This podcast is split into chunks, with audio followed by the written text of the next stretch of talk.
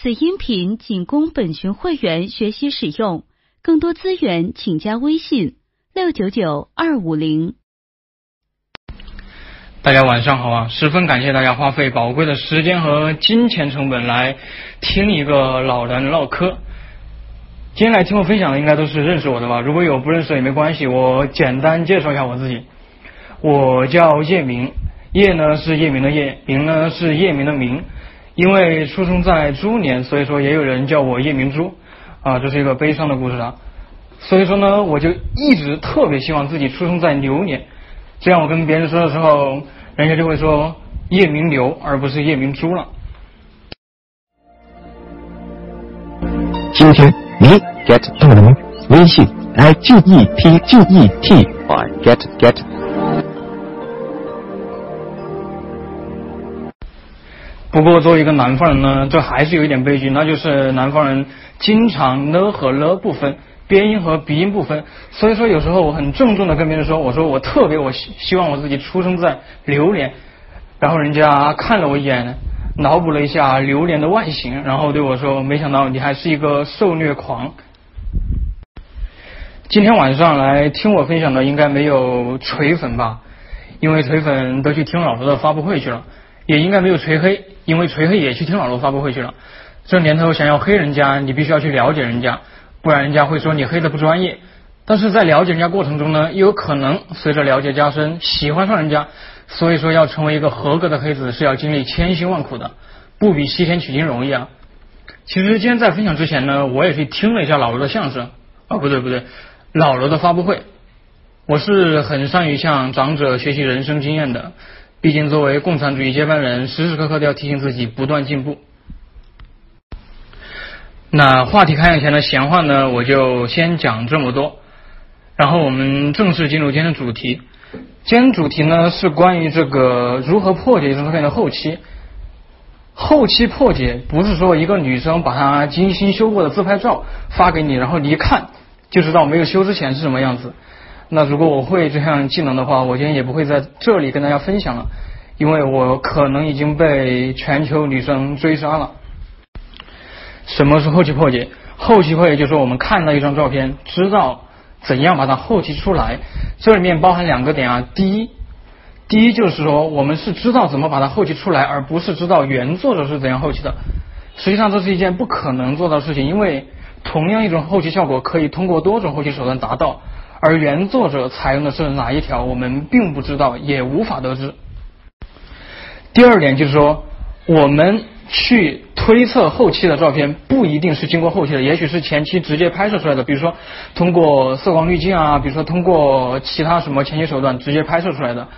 我们推测这张照片是后期出来的，也就是我们把任何一张照片当成后期过的照片来进行一个反推，但是它是不是真正后期过？这个我们无从得知，也没有必要去知道。大家应该都读过金庸的小说啊，里面有一门功夫叫北冥神功，就是他可以把别人的内力化为己有。哎，其实我们这一门功，我们今天学习这个技能呢，就有点像这个北冥神功啊。就是我们看到别人的后期风格之后，我们就可以把这种后期风格据为己有，我们就可以学会这种后期风格。你看到的后期风格越多，你自己能够去形成的后期风格就越多。所以说，相当于你遇到高手越多，你自己的能力提升也就越快。但是今天我们学习的技能与北冥神功不同的是什么呢？北冥神功是当你内力提升的时候，人家内力降低了，你是把人家内力吸过来了。但是我们这门技能呢，我们功力提升的同时，别人的功力并不会因此而降低。所以说，这是一门符合社会主义核心价值观的追求共同富裕的现代化的好武功。不过话又说回来，幸亏我们今天学习的这门技能是像北冥神功，而不是像葵花宝典，不然的话，大家今天就不是听一个老男人唠嗑了，而是听一个老太监来唠嗑了。然后今天我们的第一个话题啊，就是后期学习的误区。嗯，实际上我在讲后期学习的误区的时候呢，就是在告诉大家应该怎样去学一个后期。后期学习的第一个误区呢，就是忽略后期的基础知识。后期基础知识呢，在我们最开始学习后期的时候，可能感受不到它的重要性，可能会觉得这个东西我了解不了解，对我做出某种图片效果没有什么直接的帮助。但是，当你提升了水平，或者说当你遇到瓶颈的时候，这些基础知识是帮助你摆脱当前水平，或者说突破当前瓶颈的一个关键性的因素。所以说，大家一定要重视。而今天呢，我就给大家介绍。三个基础的后期知识，这对于大家后期学习非常十分以及非常重要。首先给大家介绍的是色彩的基本属性，色彩有三个基本属性：色相、饱和度和明度。首先我们来讲一下色相。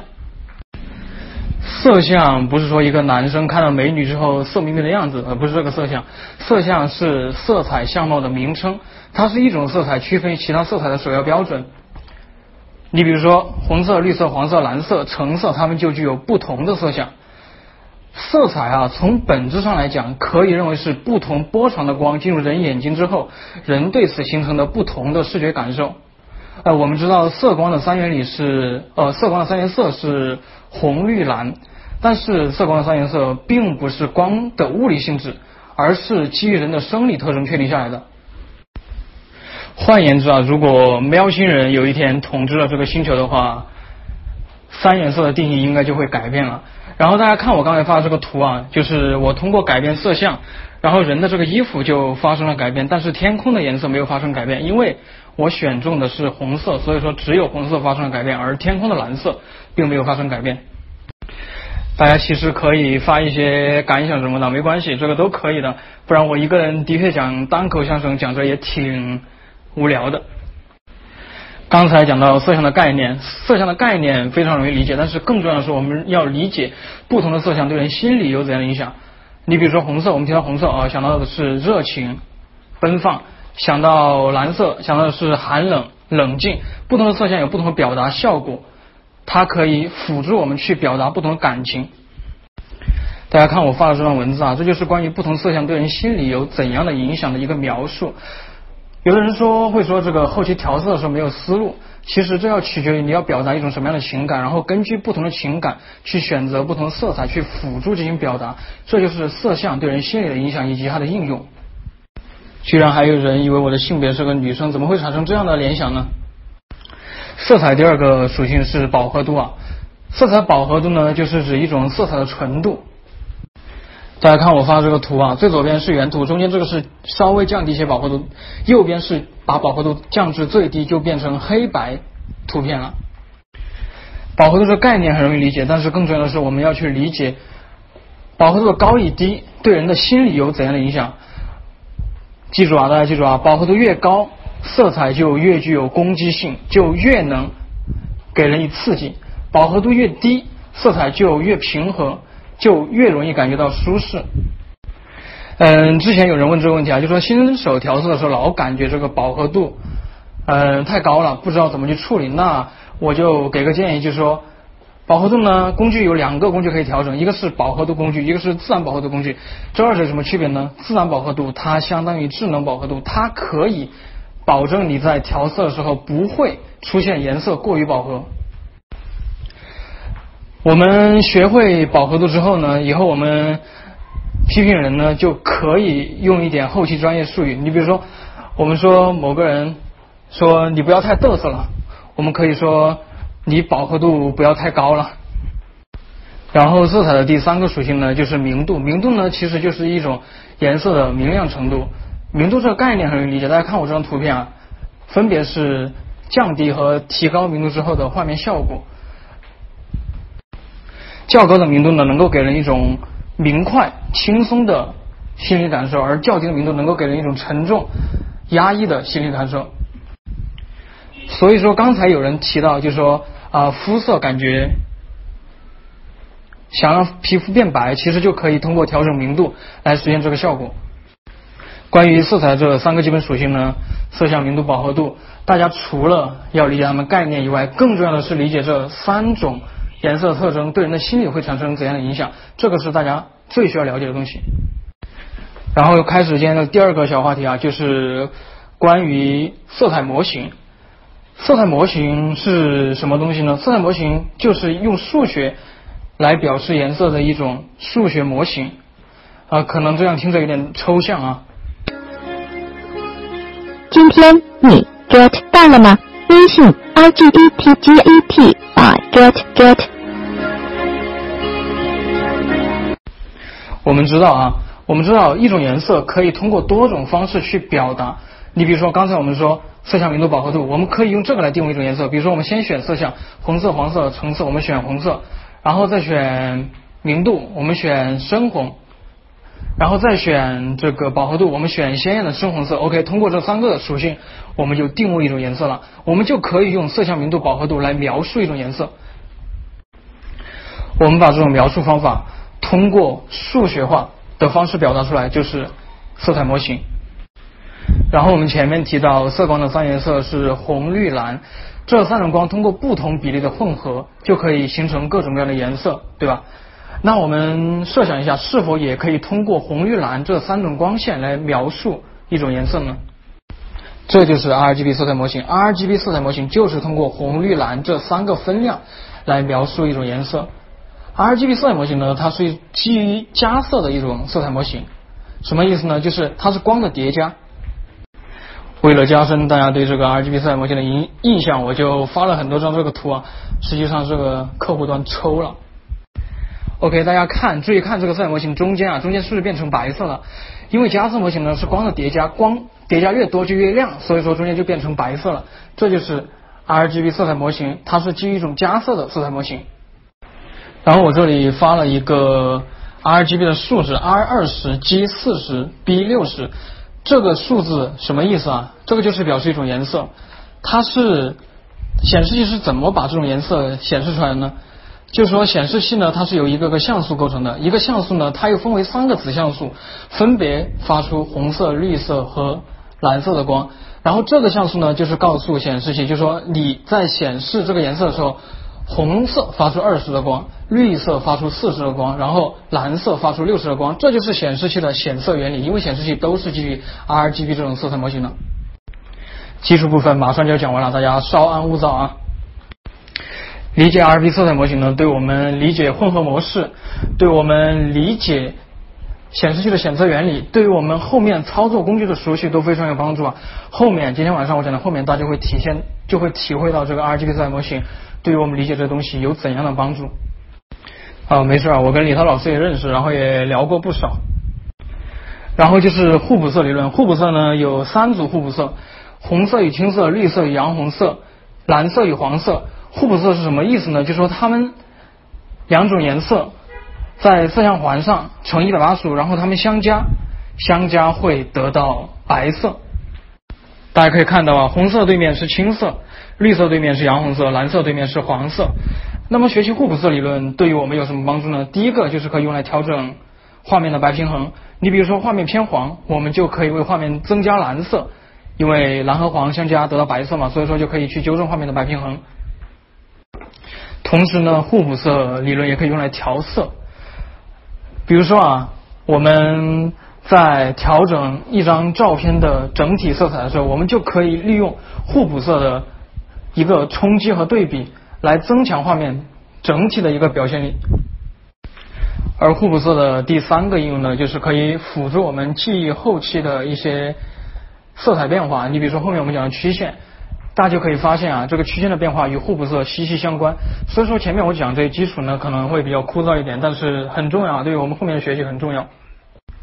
我们用 HSL 调整画面明度的时候，是会引起画面饱和度变化，你的感觉是对的。刚才讲了几个修图原理啊，基本的，嗯，讲的不是很深，但是呢，如果你从来没有了解过这方面知识呢，听了这些呢，对于理解我们后面的这些知识呢，会有更大的帮助。然后下面我们讲第二个话题，就是就是这个摄影学习的摄影后期学习的第二个误区，那就是忽略修图原理。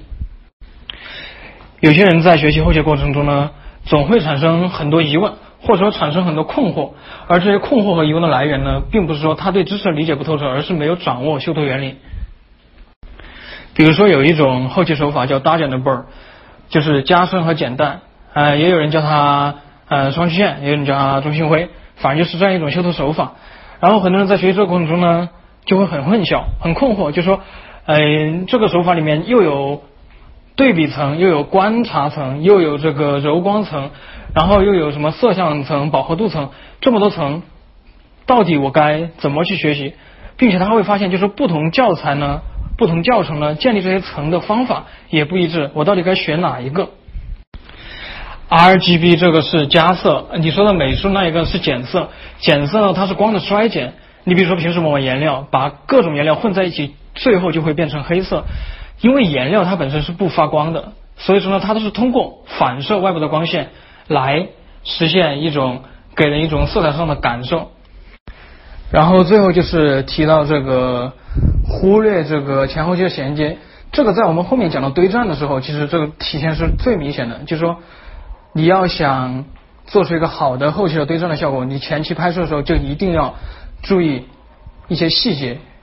如果前期没拍好，后期可能根本就无法处理好。关于一张图的修图思路是怎样的？其实等会儿我把这个题讲完之后，再把这个体系倒过来，就是如何去正向处理一张图片。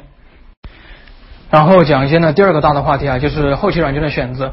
这个呢，我就简单几句话带过就行了。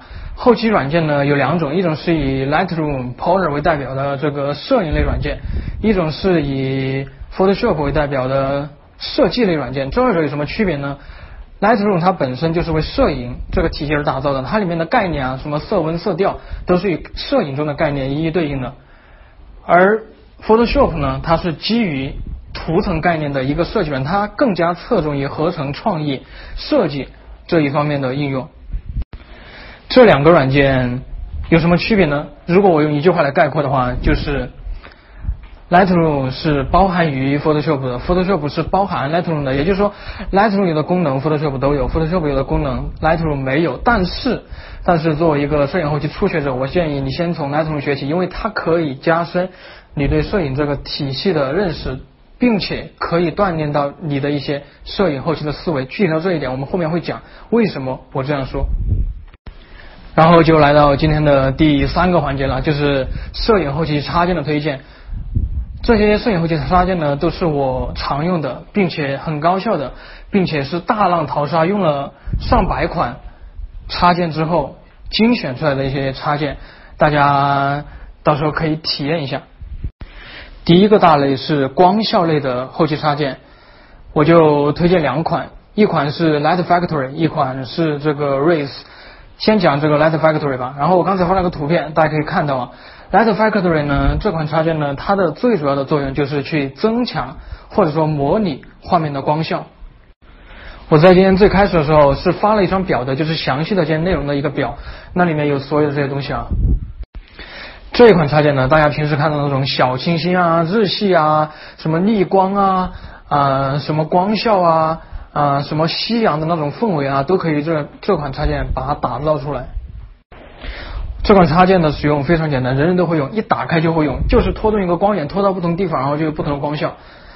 我觉得唯一要讲的是两个地方，第一个呢，就是这款插件呢，最好还是在有日光或者说有一个光源的。照片里面使用，呃，比如说你晴天拍的照片，也许呢啊没有那种逆光的感觉，或者说没有那种很强的光效感，但是因为有基本的光影关系在那儿，有受光面，有这个呃逆光面等等等等，有这些光影表现，所以说你用这款插件效果非常好，最后的效果很突出。但是如果说你直接在一个阴天或者说雨天，甚至你用这款插件，最后的效果只能说差强人意，要根据你这个具体的后期手段怎么样。今天你 get 到了吗？微信 i g e t g e t y get get。然后第二点呢，就是这款插件用完之后呢，画面可能会有一点发灰。呃，这个问题呢，后面我会讲到伽马式工具，大家用这个工具之后，就可以知道怎么样再进行后续的调整，对用了光效的照片再进行后续的进一步的调整。然后下面介绍第二款插件就是 race 这款插件呢，它就是用来模拟丁达尔效果的。大家看我示意图啊，这张房间里面的室内照本来是没有丁达尔效果，但是经过这个软件就可以加上一个丁达尔效果。关于这个软件的使用呢，呃，我后面会给大家发一个教程，就是说具体怎么去用这个软件啊，是我写的。然后我这里要提醒的就是两点，第一个就是光源位置，这个跟刚才那一个软件基本上是差不多的，就是要放到一个合理的光源位置。第二个呢，就是这款软件呢，它并没有那么智能，就是说能够分析整个房间的一个三 D 的一个状况。所以说呢，最后大家还是要用蒙版把一些不合理的地方把它擦掉。有人说为什么说有很多细线？那是因为你用了其中的一个元素，你可以把这个元素勾掉，在软件的最右侧有很多元素。如果说你没有勾这一个的话，它就不会有这个细线。至于具体是哪一个元素，我一下子也想不起来。然后今天介绍的第三款插件是 Book，这个是一款模拟景深的插件，它主要有两个作用，第一个是去模拟移轴的那一种微缩的效果，第二个就是去改变景深。这一款插件呢，大家看我这个图片就可以感受到它到底有什么作用了。关于它的使用方法呢，也很简单，唯一我要讲的一点就是，大家在使用这个插件的时候要。结合蒙版使用，大家看我发这张图啊，实际上人物在前景里面，然后它与背景相分离，如何做到这种效果呢？大家先把这个人抠出来，然后再建一个线性的渐变，它那里面有两种渐变啊，一种是线性的，一种是双边的一个渐变，大家建一个线性的渐变，然后让前面前景是清晰的，后景被模糊掉。对对对对对，其实它这个是可以模拟这个呃旋转散景以及这个折返镜头的效果的，就是这一款插件。不过呢，这个东西呢，它只对一些比较简单的场景能够适用啊，跟真实的镜头拍出来的物理效果那还是有差距的。然后下面呢就是介绍两款这个调色的插件，一款是 Exposure，一款是这个尼康的一款插件。这个我就简单介绍一下。Exposure 这款插件呢，主要是用来模拟胶片的色调。我主要用它干什么呢？主要用它来给嗯画面添加暗角，然后添加光痕、添加漏光等等效果。尼康这款插件呢，我就只用它的滤镜，其中有几款滤镜还挺好用的。这两款插件大家可以去体验一下啊，到时候。然后我刚才发的就是 Exposure 调的一个。胶片的一个效果就是有漏光，然后有颗粒，然后有暗角，有光痕，它可以让我们的照片有一种纸质的这种质感。插件链接的话，大家到网上一搜就有，这个很好搜，你只要输入名字就行。然后关于名字的话，因为我在前面最开始的这一个详细的这个介绍内容里面，对每一款插件的名字都写在上面了，有不知道或者说没听清楚的，到那里面一看就知道了。然后下一款介绍两款这个人像插件，这个应该是大家喜闻乐见的。第一款插件是 Portraiture，这一款插件呢是我用的可以说是最多的一款人像的磨皮的插件吧。这款插件呢，它不可以去把人的眼睛变大，把人的脸变小，但是它可以磨皮，并且效果我觉得做的是，至少我用过这些插件里面效果算很不错的啊。关于这款插件呢，我就给大家讲一个使用技巧，也是很重要的一个使用技巧，那就是大家要学会去合理调整蒙版的范围。什么是蒙版范围？蒙版范围说白了就是让你的效果应用到皮肤的哪一部分。然后大家注意，这个插件最下面不是有四个选项吗？前三个就是我们前面讲的 HSL，也就是色相、饱和度和明度。然后通过这三个选项呢，我们可以去更加精准的划分这个插件到底应该调整哪一部分的皮肤。然后最下面那一个 latitude 这一个参数调整么调整什么呢？你可以认为它是调整色彩范围大小的，也就是说你可以通过这一个选项来调整最终皮肤影响的范围。然后。最后一款人像插件呢，Portrait Professional 这款插件，它比刚才这款插件高级在哪儿，或者说全面在哪儿呢？就是它可以去调整人的五官，并且选项非常丰富啊，什么眼睛的这个色相啊，瞳孔的呃亮度啊，等等等等都可以调。但是唯一有一点不好的就是它对有些效果的识别比较差，比如说人的侧脸，或者说人的。嗯，低着头的脸，它的识别效果不是特别好。但是对于正脸拍摄的效果还是很不错的，调整效果很不错，推荐大家体验一下。然后下面这款推荐的插件呢，就是 Star Style 这款插件呢，应该玩风光的非常熟悉，它就是用来堆栈的一个插件。当然，它除了堆栈的话，它还有很多其他的功能，你比如说分区调整。这款插件主要有四个功能啊，第一个是模拟慢门，第二个是合成轻轨，第三个是降噪，第四个是分区调整。模拟慢门呢，就是说你前期通过三脚架固定相机，然后高速连拍，最后在这个软件里面可以模拟。慢门拍摄效果，但是在有些场景里面，我们实际上是不需要高速连拍的。比如说海水啊，海水涨了又退，涨了又退，它实际上可以认为是反复出现的一个场景。所以说，对于这种场景，我们可以呃隔个一秒再拍，隔个一秒再拍，这个都是不存在任何问题的。实际上啊，实际上这个它模拟慢门也主要用作这种。能够反复出现的场景，或者说运动速度不快的场景，运动速度太快的场景，你比如说车白天的车流，实际上你用这个效果，你用这款插件去模拟的话，它的效果实际上是比较一般的。它的第二个功能就是合成星轨，合成星轨还有两种合成方法，一种是单张合成，一种是多张合成。多张合成呢，就是说你前期。呃，通过拍多张星星的照片啊，不是星轨的照片，因为如果你前期直接拍星轨，你就不用后期后期合成了。前期拍星星的照片，或者拍很短的星轨照片，然后通过后期合成一个完整的星轨，或者说一个很长的星轨。它相较于直接拍出来有什么好处呢？它的好处就是说，你不会因为长曝光而导致画面的噪点很多，并且后期的余地会相对更大一些。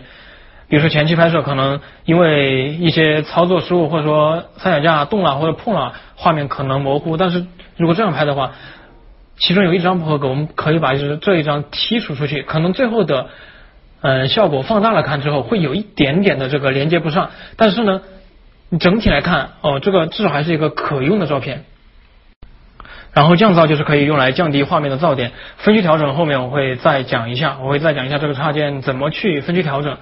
关于这款插件呢，后面我会给大家介绍一些资料去阅读，以及如何使用这款插件。对于风光摄影爱好者，这一款插件是很值得去体验和学习一下的。然后最后推荐的一款插件呢，就是一款 HDR 插件，叫 PhotoMatics。这一款插件呢，也是我用的最多的一款插件啊。今天你 get 到了吗？微信 i g e t g e t 啊 get get。你比如说我刚才发的这一张长曝光的海面的图，这种图就可以通过 Star Style 做出来，或者说后期出来，或者说模拟出来。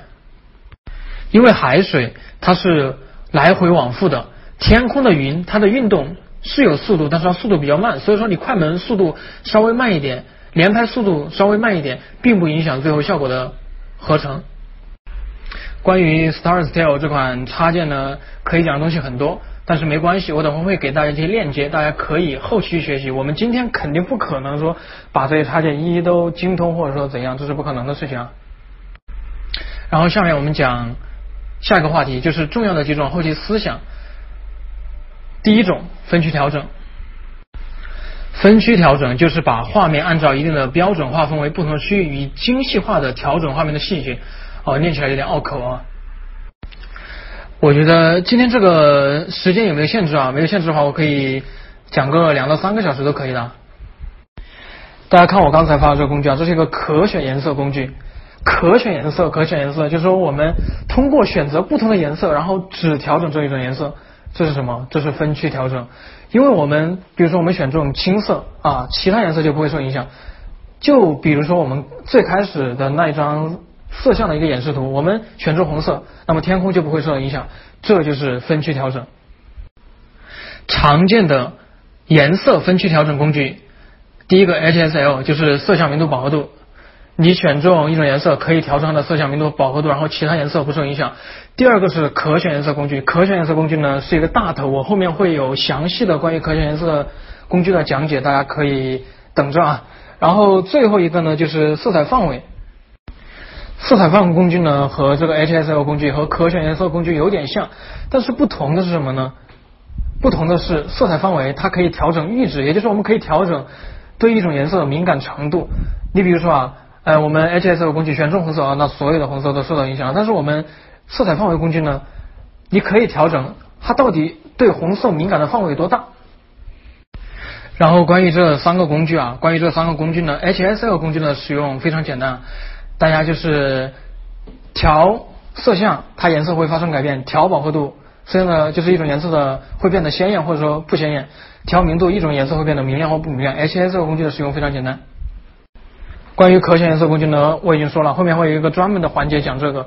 我会列举很多很多种可选颜色的用法，你比如说怎么调天空，怎么调人像，怎么调植物，怎么调色偏啊，这些都会涉及到后面。然后前面我提到了 Star Style 可以去调整分区调整，然后大家看我刚才发的这个截图啊，Star Style 最下面不是有很多颜色吗？什么青啊、红啊，OK，它就这个就是分区调整。当你选中一种颜色的时候，时候你比如选中红色，就只用红色被。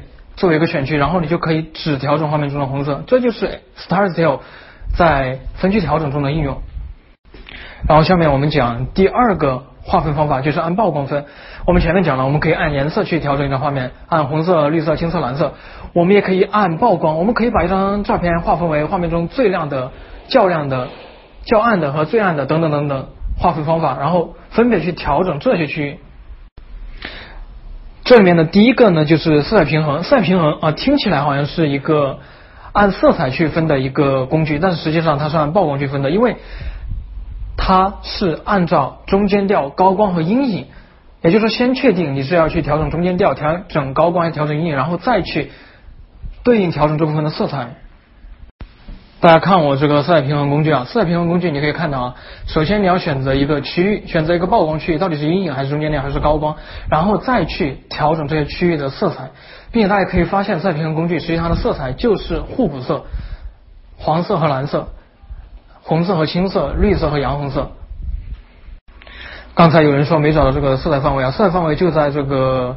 选择里面啊，在选择里面，因为最后选择出来，实际上你选择的是一个区域，你可以再对这个区域调整，实际上就是一个分区调整。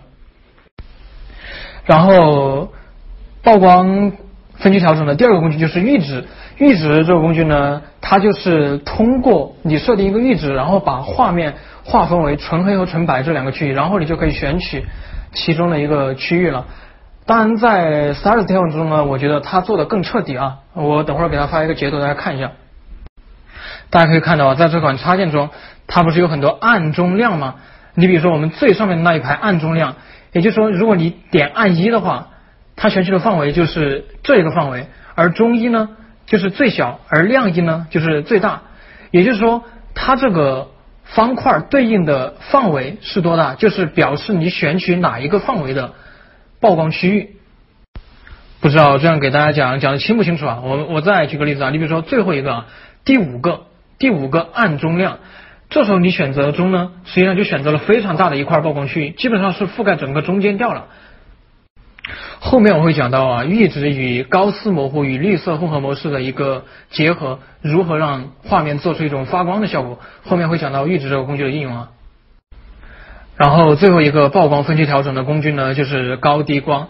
所谓高低光呢，就是说软件把一张照片划分为最亮的、较亮的。较暗的和最暗的这四个区域，软件把一张照片划分为这四个区域，然后我们分别调整的时候，就会调整的是对应的区域。比如说啊，比如说在泼辣修图中，我们把一张照片划分为高光、白色色阶、黑色色阶和阴影，然后高光这一个划块呢，高光这一个选项啊，它对应的就是画面中最亮的部分，而画面中最亮的部分，你比如说天空啊。这时候，如果我们降低高光的数值，这时候天空的亮度就就就降低了，但是地面不会受到影响。也就是说，天空展现出更多细节的同时，地面不会因此而降低亮度，这就是一种分区调整，这就是基于曝光的一种分区调整。然后最后一种分区调整的方式就是手动调整。你比如说，我们手动建立一个选区，然后只对这个选区进行操作。你比如说，我们常用的我们。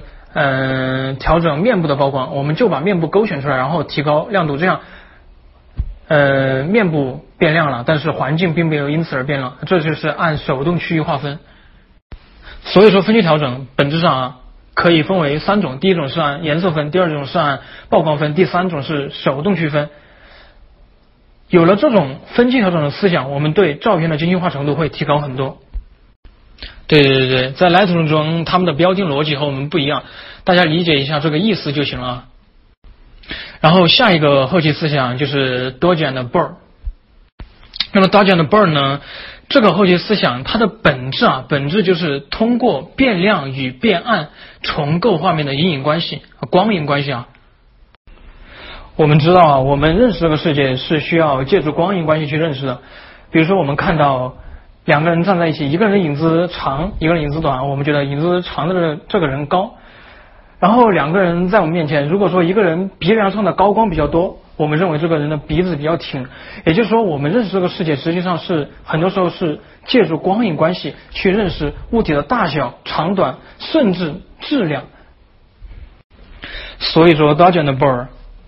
本质上就是通过加深，就是让一个地方变暗；简单，就是让一个地方变亮，来改变它表面的亮度分布，从而改变我们对一个物体的外观的认识。这一点是核心啊。大家的 Burn 呢有很多应用啊，嗯，最常见的是三个啊，最常见的是三个。第一个是磨皮，大家经常听到什么什么中性灰磨皮，什么双曲线磨皮啊。本质上是什么呢？本质上就是这样的：我们皮肤中的疤痕啊或者伤疤呢，它反映到图像中就是一个比较暗的区域。如果我们通过减淡，就是提高它的亮度，让它与周围皮肤的亮度保持同一水准的话，它就不会再是疤痕了。这是本质啊，这是原理啊。然后第二个应用呢，就是重构一重构画面的光影关系。你比如说啊，有时候我们经常看到那种面部立体感或者说质感非常强烈的商业人像，其实它就是通过去改变画面的面部的这个光影关系来实现这种视觉效果。我这里发了两张图啊，这两张图呢就是大家的 Bird 的一个简单的应用，一个是用来增强面部的光影变化，一个是用来制作明度建筑的一个后期。刚才我提到这个用光影关系来认识长短是什么呢？你比如说两个人站在一起，你看不到他们人的时候，如果谁的影子长，那我们就认为谁比较身高比较高，这就是长短。这是质量，你比如说一个物体它的透明度比较高，比如气球，它的光影就会比较淡；而一个物体它的透明度比较低，比如说嗯钢铁，那么我们就认为它质量比较高。当然啊，光影关系。光影呢，在认识长短和认识质量的这些情况下，它的适用的条件比较特殊而已。然后关于堆栈呢，前面我在讲 StarStyle 这款插件的时候呢，已经给大家有了一个初步的认识。然后我再给大家发一点资料啊，我就发一点链接，大家可以结束之后去尝试使用这款软件和加深对堆栈的理解。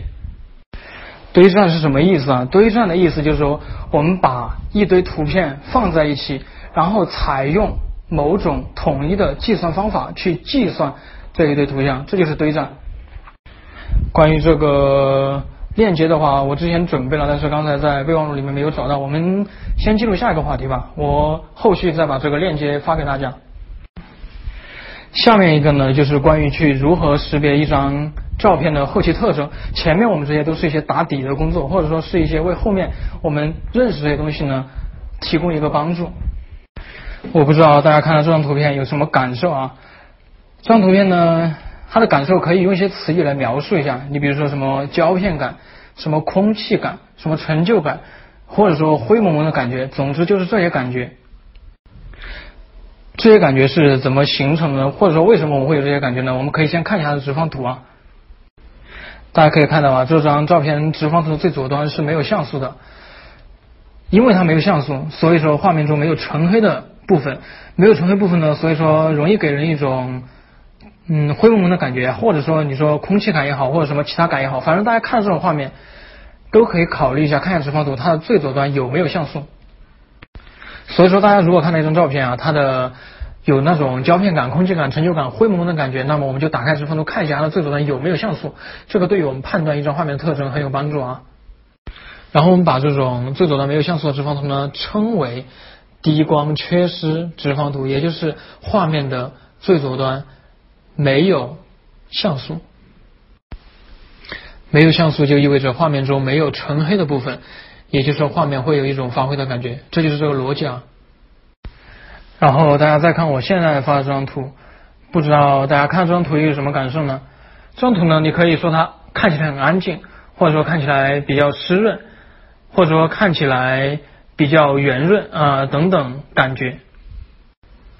然后这张照片的直方图呢，它的最右端是没有像素的，也就意味着画面中没有纯白的部分。没有纯白呢，它的刺激呢就相对比较低，所以说容易给人一种安静或者说湿润的感觉。这也是这是这种效果图片背后的原因。关于这个低光缺失和高光缺失，这个感觉上感觉不出来。嗯，这个我觉得就是说，如果你看多了之后。这方面的直觉应该会更敏锐一点。当然，我选这张图片呢，我觉得也有一定问题，就是说，第一张图呢，它的最右边呢像素也不多，所以说导致呢，它这个画面的高光部分并不突出，也给人一种这种嗯安静的感觉。然后关于这个偏亮、偏暗和正常呢，这个识别应该非常简单。偏亮、偏暗和正常都是相对于一个场景而言，相对于一个场景而言，而不是一个绝对的数字。如何理解这句话啊？你比如说，我们拍的是夜景，夜景本身这个场景它的光就很少，它就比较暗。但是如果我们看到照片，它的亮度虽然不及白天，但是相对于普通的夜景照片，它显得更亮。那我们就认为这张照片是偏亮的，这样应该能够比较好的理解吧？就是说偏亮、偏暗与正常曝光都是相对于一个场景而言的，不是说绝对的亮暗或者说正常。你比如说这张在飞机上拍摄照片，我们就认为它偏暗，因为在飞机上相机自动曝光出来的数据它不会这么暗，那么这明显就是经过后期处理让它变得偏暗的一种画面效果。刚刚上面那一杯咖啡呢，就是一个偏亮的场景，因为我们相机如果正常按照相机正常曝光，它是把一个场景还原为灰色，而那一张照片中它的杯子明显是偏亮的，所以说我们认为它是偏亮的。那我现在发的这张图呢，它就是一个正常曝光，就说你眼看上去好像就是相机直出的那种感觉，没有经过过多的提亮或者压暗的调整。然后我现在发这张照片呢，就是一个逆光的照片，逆光的照片。前面我讲了一款插件 Light Factory 这款插件对吧？OK，这种逆光效果看到之后，大家想到这个插件啊。我这里提到这个逆光效果，就是专门指这种阳光的感觉啊。阳光的感觉，后面还有个光芒感，我会给大家讲二者有什么区别。现在我发这张照片叫光芒感，光芒感和逆光的区别大家应该很明显了。光芒感就是说画面中，比如人的皮肤在发光，或者说什么物体在发光，而逆光就说是自然中的光源发出的光，这二者的区别在这儿哈。然后下面一个画面特征就是细节的丰富程度，这个呢。说起来可能是比较抽象的一个概念，但是我们是可以观察到的。我们观察什么地方？观察背光面向逆光面过渡的细节丰不丰富？大家看我发的这张照片啊，就是这张车的照片。然后大家看一下画面左侧的地板，可以看到啊，地板的细节很丰富，就是从地板中亮的地方向。暗的地方过渡，并没说一下子就细节丢失掉了，一下亮到暗，而是存在一个相对丰富的中间调。然后关于曝光的最后一个特征呢，就是 d a j a n b u r 这个前面已经讲过了，就是大家看的那种人像啊，有非常突出的光影效果，或者说，嗯，建筑有非常突出的光影效果。考虑这一种后期手法啊，连地上有烟头这个细节都发现了，说明你对细节丰富程度这一个。画面效果的识别已经掌握的非常到位了。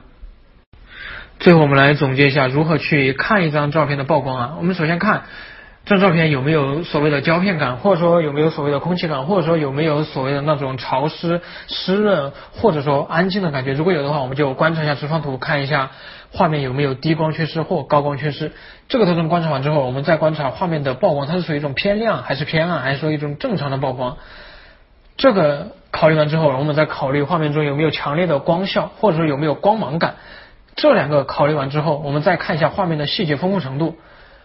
然后再看一下画面的有没有 Dodge and Burn 在其中发挥相应的作用。然后下面我们就是去识别一张照片的色彩。上面的色彩呢，可以分为五个方面去识别，一个是主色调，一个色偏，一个分布区域，一个饱和度，一个单色。关于主色调呢，这个识别非常简单啊，我这举了就是一个冷色，一个暖色。其实有很多种，你比如说青色的主色调、红色的主色调、橙色的主色调等等等等。主色调是我们人眼一眼看上去就能够观察到的画面的色调。比如说这张照片，我们一看，哦，就知道这个画面的主色调是黄色，对吧？这就是画面的主色调，就是画面中占据主导地位的色彩。然后关于第二个画面色彩识别，就是色偏，这一个呢，识别出来应该很简单，我发张图片，大家一看就知道。比如说我发这张照片中的色偏呢，就是小型摄影中比较常见的一种草地的色偏。关于色偏的识别，后面我说了，我会讲到可选颜色工具，可选颜色里面就有很多很多的色偏种类。讲到那一个工具的时候，我们再来详细讲一下色偏的识别，或者说色偏的制造。知乎这边已经在提醒我说什么，已经到了预期的一个时间了。为这一次的分享呢，还是准备了挺长时间的。嗯，这个体系呢倒没有花多久就做出来了，但是主要是这些素材呢找了比较久。我觉得也是这样啊，如果他不强制终止我的分享的话，我就一直讲，把今天的东西讲完了再说吧。然后下一个就是观察色彩的分布区域，大家先看我这张图啊，我发这张图，大家可以看到啊，这张画面中的阴影啊受到这个青色的影响是比较严重的，而画面中的高光，你比如说。右下角的这一块地板白色对吧？它受到阴影哦，受到青色的影响就相对比较小一些。这时候我们就知道这张画面的色彩就分布在阴影。大家再看我发的第二张图啊，这张图它的蓝色也是充斥在阴影，但是它与上一张的不同的是，这张图的色彩好像是浮在图片上面，而不是贴合在图片上面的。这就是我列的体系里面阴影的第二种，第一种是正常曝光，我们可以认为是颜色是融合在阴影里面，而第二种颜色像是浮在阴影上面，我们称之为变亮啊。这种画面特征我们可以通过眼睛观察，也可以通过直方图观察。后面我会告诉大家怎样用直方图去观察这种色彩的一种分布。融入可以通过柔光混合模式。而浮在表面，我们可以通过通道曲线，或者说通过绿色混合模式。后面我会给大家讲到这些具体的操作手法。然后大家看我这一张照片啊，这张照片呢，它的颜色呢，主要是影响画面中的高光部分。你比如说人的脸，比如说湖面，比如说天空，充斥着一种橙色或者说黄色。大家再看一下我发的张继科这张照片啊，他这个色彩呢，就像是融入到人物里面。我给大家看一下张继科这张照片，它的直方图啊，看一下直方图，我们大家可以看到这个直方图是一种阶梯状，可以看到红色的在最右边，然后绿色的在中间，蓝色在最左边。后面我们讲到这个混合模式的时候，哎，或者说讲到直方图的时候，就会讲这种直方图。我们看到直方图就要产生一种后期直觉，哦，这种照片可能是怎么后期出来的。反正我就先把话说了，今天晚上如果他不强制我结束的话，我就一直讲，一直到讲完为止。这个我也不知道会不会强制啊。如果说实在强制了，那就真的非常对不起大家，我这个时间规划没有做好，事先应该把这些内容再精简一下。刚才张继科那张图呢，大家如果说感受还不是特别明显的话，我现在又发一张图，这张图是俄罗斯有一个摄影师的一种摄影风格。大家可以感受到这种色彩呢，它对高光的影响是更强烈的。为什么呢？大家注意看人的面部的口红，它口红受到的影响是要小于后面墙壁受到的影响的。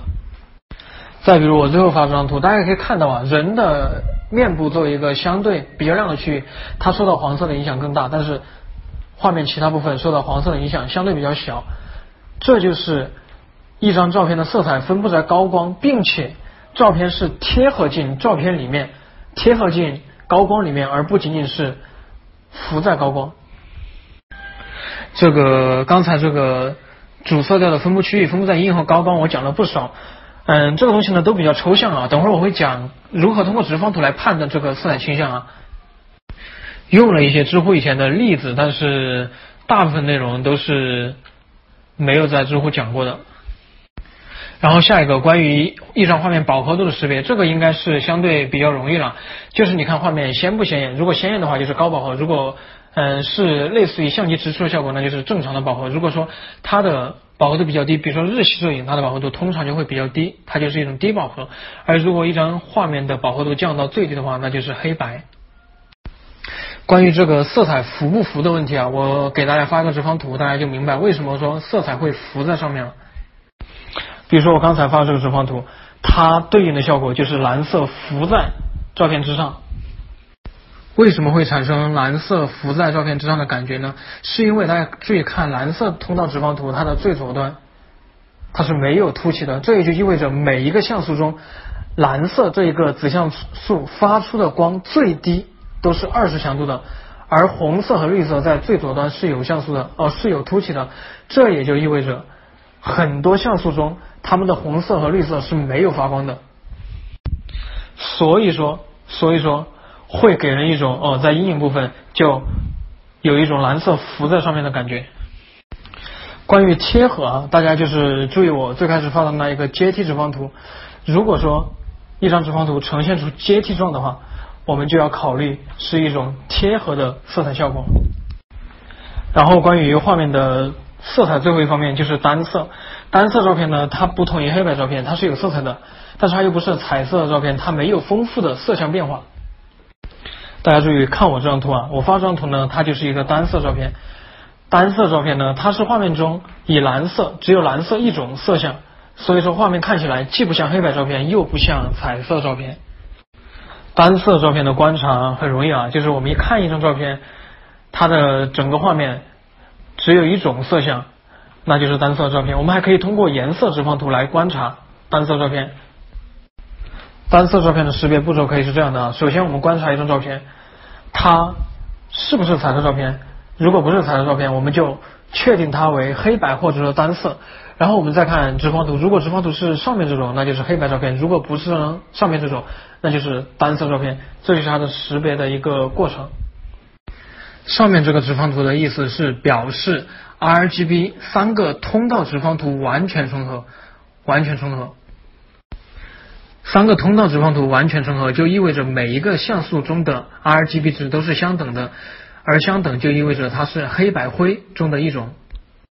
刚才提到这个色彩分布区域的时候，忘了提一个这个渐变映射啊，渐变映射，大家看我上面发的这两张图啊。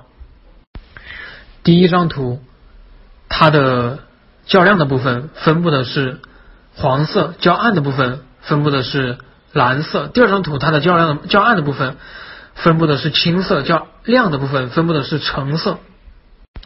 大家看到这种啊，就说较亮和较暗，然后有不同的色调分布。看到这种时候，就要考虑考虑这个渐变映射。关于渐变映射的具体用法，后面我们会在混合模式里面再给大家讲啊。然后就是表面特征，什么是一张照片的表面特征呢？就是说，无论你有没有学过后期，无论你有没有学过摄影，你看那张照片就能够意识到的一个特征。比如说这张照片星球特效，任何人无论你有没有学过后期，你一看你都知道，哦，这种肯定是后期过的。比如说这种时间切片，有无论你有没有学过后期，或者说无论你有没有学过摄影，你看这种哦，你知道这种是后期出来的。就说这种表面特征呢，就是说人一看就能够意识到的特征，就能够观察到的画面特征，这叫表面特征。关于表面特征呢，今天肯定不可能把这么多表面特征都给大家一一的讲，一一怎么去后期，但是没有关系，因为我会给大家一些学习的资料，然后大家自己去。学习去看就行了。表面特征呢，它有一个特点，就是它独立性非常强。一个表面特征，你会就会，不会就不会。它你会了这个表面特征，对你去理解或者说对你去学习其他表面特征，并没有什么帮助。比如说你学会了做这个心理特效，对你去学会做这个呃时间切片，它并没有任何帮助。所以说独立性非常强。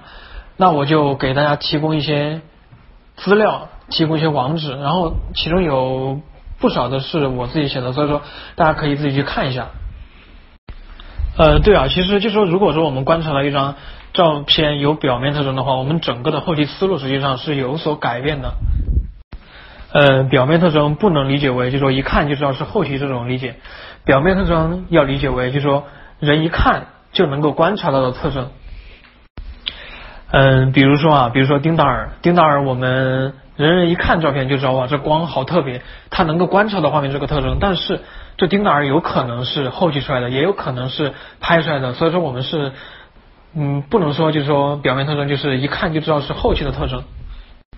其实关于颜色的描述啊，我的颜色描述也不是很准确，我也没有具体的分析它们的颜色成分，我只是说，也只是我一个大概的一个概念中的色彩，有可能是错误的，有可能你是对的。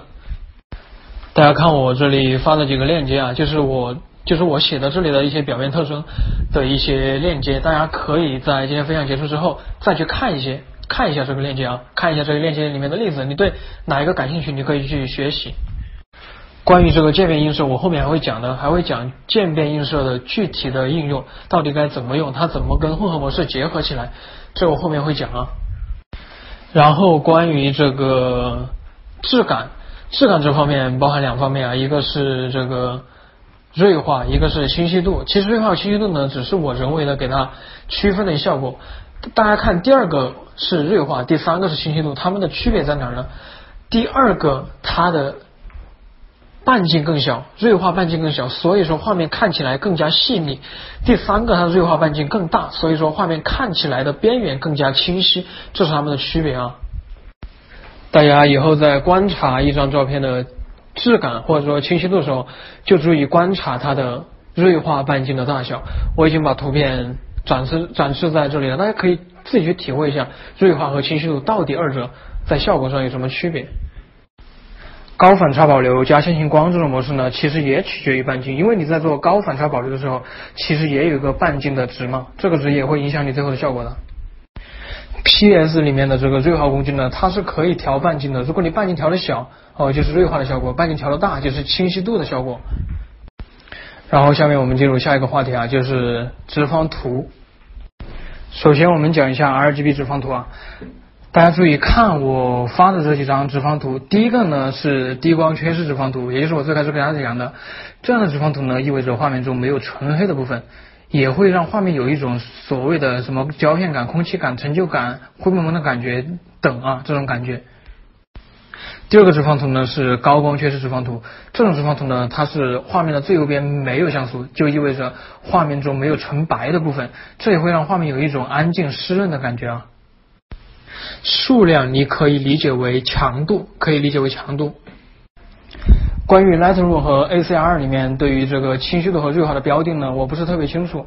我是根据泼辣修图关于锐化和清晰度的标定来跟大家区分锐化和清晰度这效果的。但是在 PS 这个锐化滤镜里面，它的半径的效果体现出来效果，就是我刚才给大大家发的这个视力图的效果。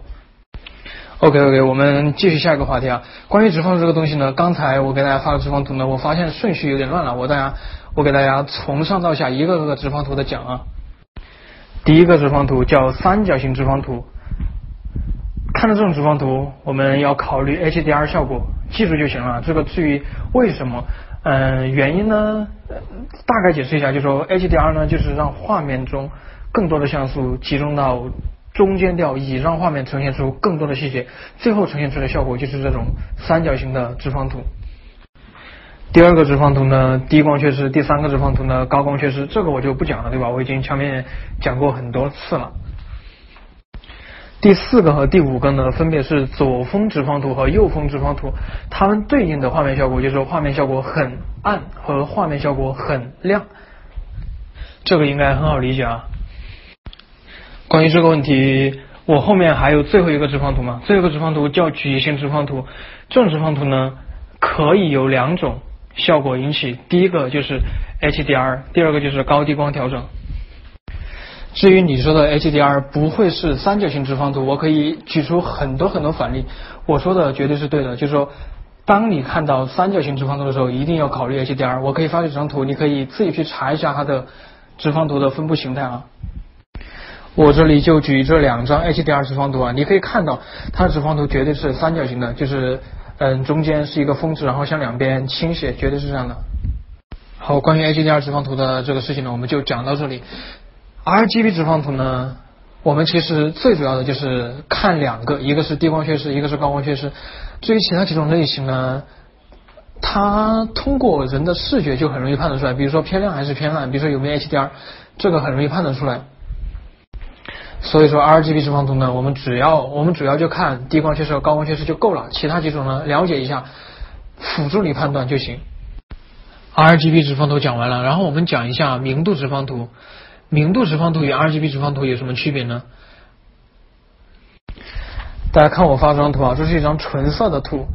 按照我们常规的理解啊，这张图它没有亮度变化，或者说它只有一个亮度。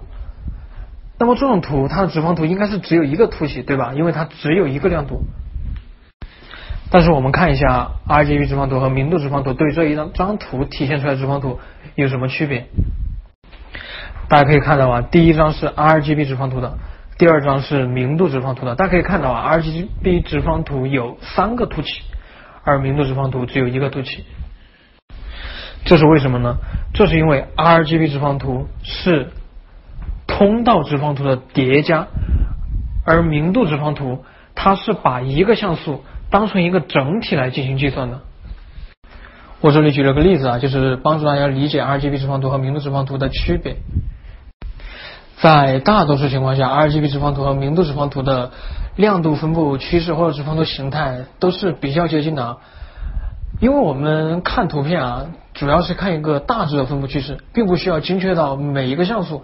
所以说呢，在大多数情况下，这二者是没有区别的。但是正如我所言的，如果要明度直方图最左端有像素的话，那就必须要它。有一个像素，至少有一个像素中 RGB 的所有值都为零，所以说我们在观察低光缺失特征的时候，我们一般观察什么直方图？一般观察 RGB 直方图。无论是低光缺失还是高光缺失，都用 RGB 直方图。为什么呢？我以低光缺失为例啊，如果说 RGB 直方图最左边都没有凸起的话，就意味着没有任何一个像素中的 R 值或 G 值或 B 值为零。相反啊，如果说明度直方图最左边没有凸起，有可能是有一个像素是零零一，有可能有一个像素是零零二，反正是有可能很多像素它都是很暗，但是呢，因为明度直方图的特殊计算方法导致它在最左左端没有凸起。换言之啊，如果 RGB 直方图最左端没有像没有凸起的话，那么明度直方图最左端一定没有凸起。但是如果明度直方图最左端没有凸起，不一定，RGB 直方图最左端没有凸起啊，这个是它们的关系。然后我们讲直方图中的最后一个通道直方图，大家打起精神啊，这对于我们观察一张照片的色彩有很重要的帮助啊。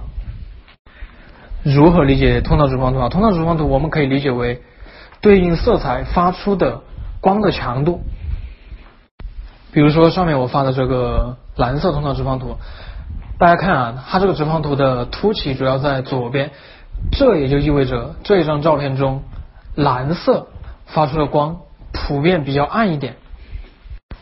大家再看我发的第二张通道直方图啊，这是一个红色通道直方图，这意味着在这张照片中红色发出的光，它要相对都是比较亮的，因为它都集中在右边嘛，它左边没什么凸起嘛，对吧？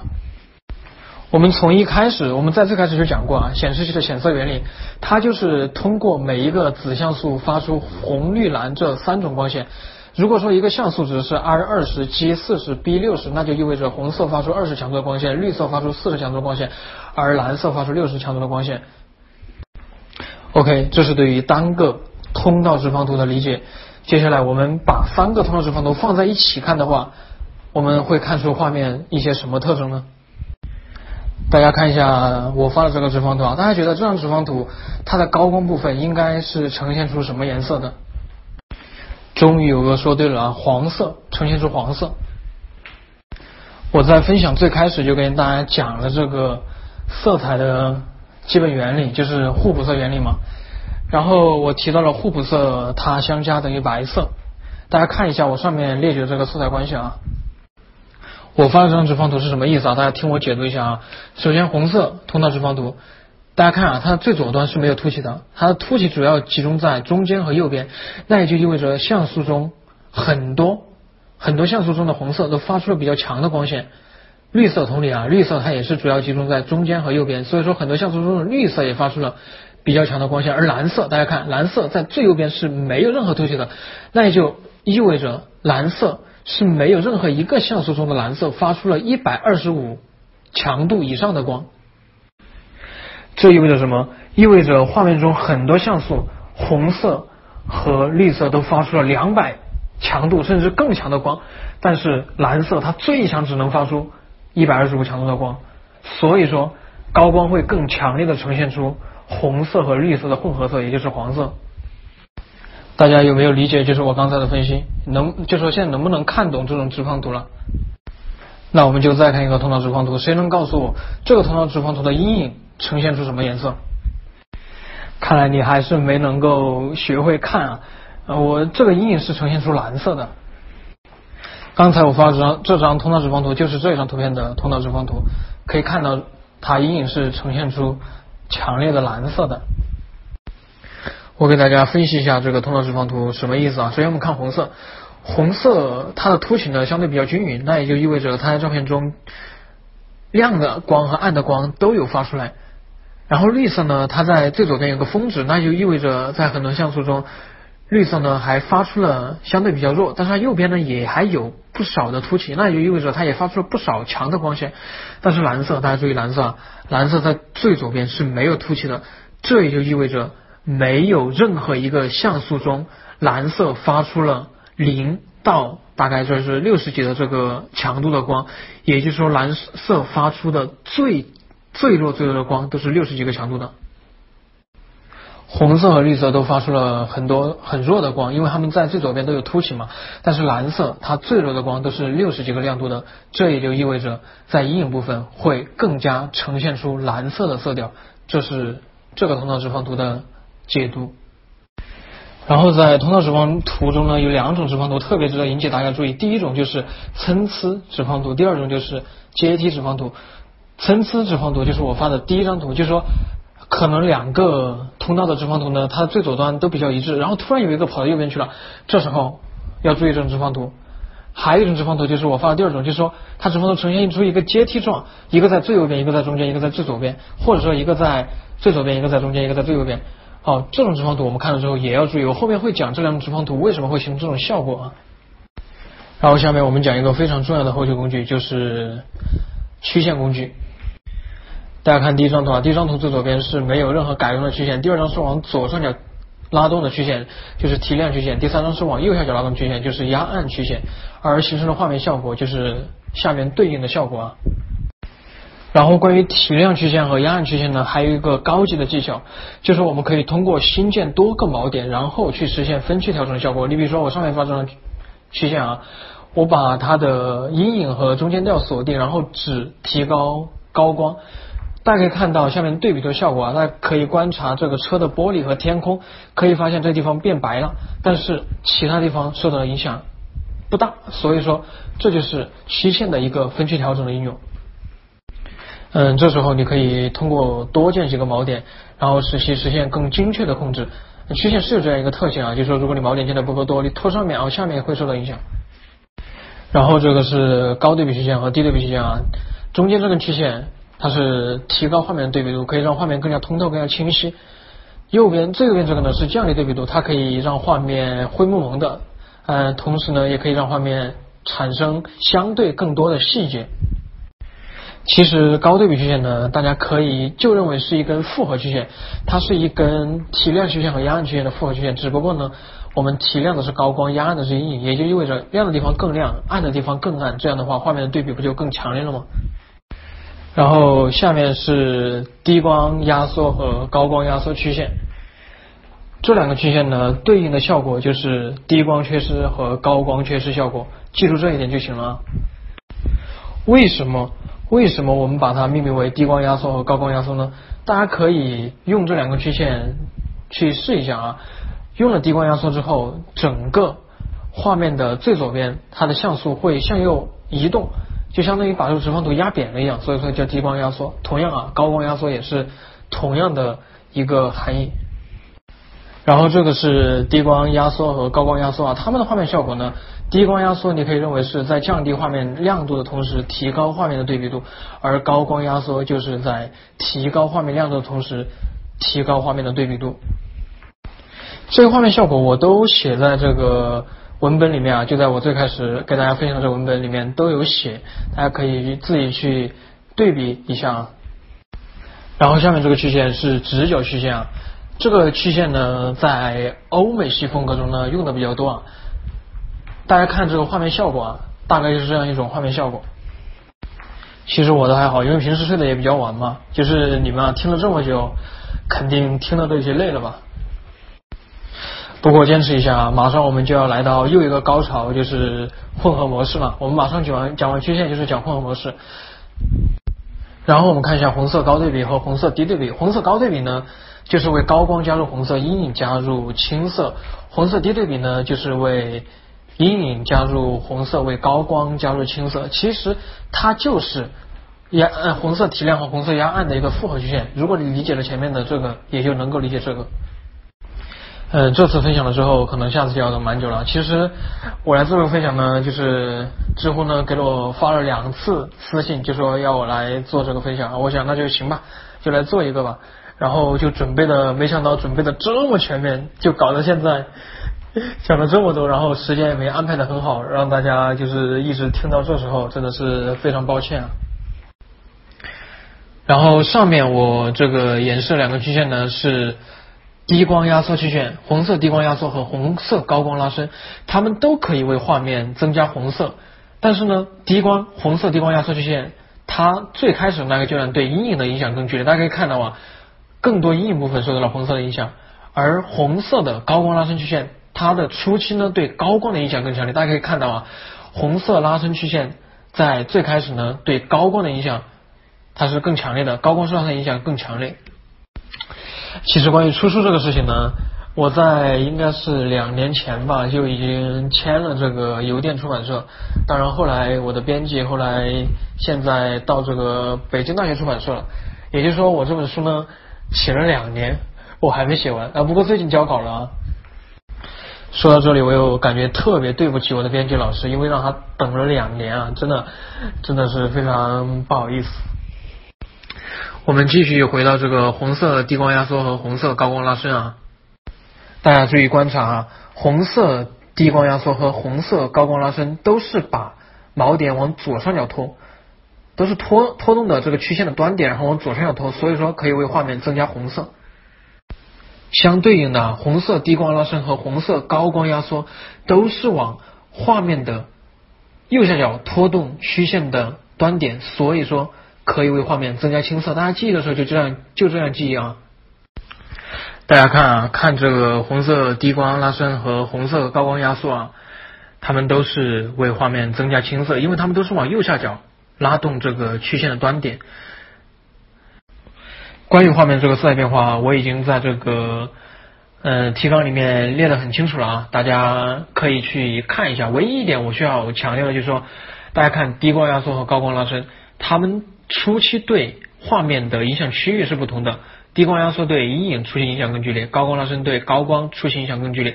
但是最后如果拉到尽头，这两根曲线拉到尽头，它们对画面的影响基本上是一致的啊，基本上是一样的。也就是说，低光拉伸初期对阴影影响剧烈，但后期它也会同样影响到高光啊，明白这个意思吧？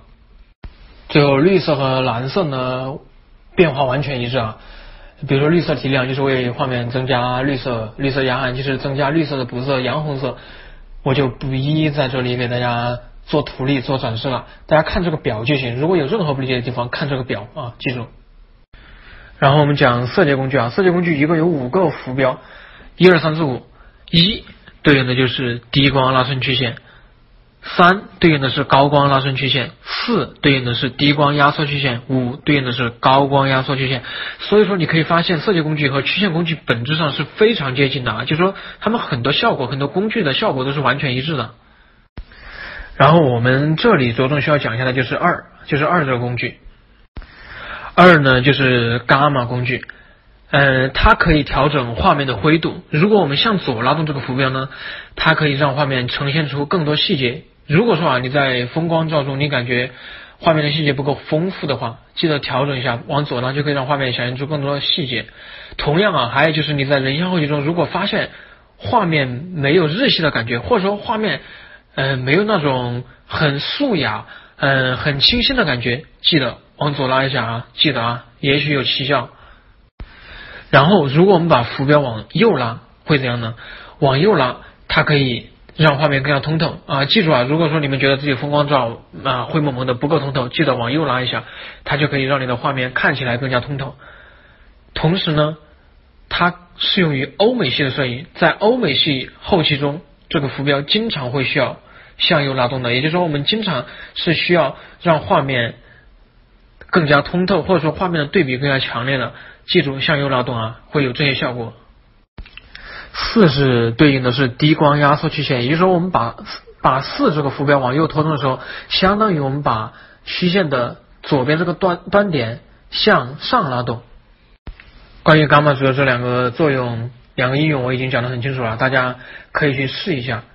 我这里上面发了一张图啊，就是伽马值对应的效果，大概就是这个样子。具体到每张图片呢，它有不同的效果，大家可以去多试一下这个工具啊。然后我们就进入混合模式的学习了。混合模式呢，一共有一二三四五六七八九十十一个混合模式，每个模式每个混合模式都有它相应的作用啊。我一一给大家解析一下啊。首先我们看第一组啊，变暗和深色，它是我们可以把它拿到一起来比较，它们都是可以让画面产生变暗的效果，但是区别在哪儿呢？区别在于变暗它会产生新的颜色，而深色不会产生新的颜色，这是为什么？我给大家讲一下原理。因为变暗混合模式它是把上下两个图层对应像素中的每一个 RGB 值进行比较，然后取较小的那一个值。你比如说上面这个图层的 R 值是二十，下面是三十，哦，它就取二十。然后第二个呢，上面是三十，它取二十，它就。下面这个是二十，它就取二十。最后一个呢，上面是四十，下面一个是五十，它就取四十。也就是说，最后取出来的是上下两个通道中对应比较的较小的值，它会产生一种新的颜色，它有可能产生一种新的颜色，能够理解这一点吗？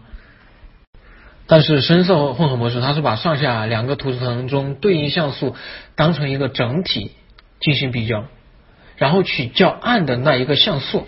所以说它是不会产生新的颜色，要么是上面这个像素的颜色，要么是下面这个像素的颜色，这一点能够理解吧？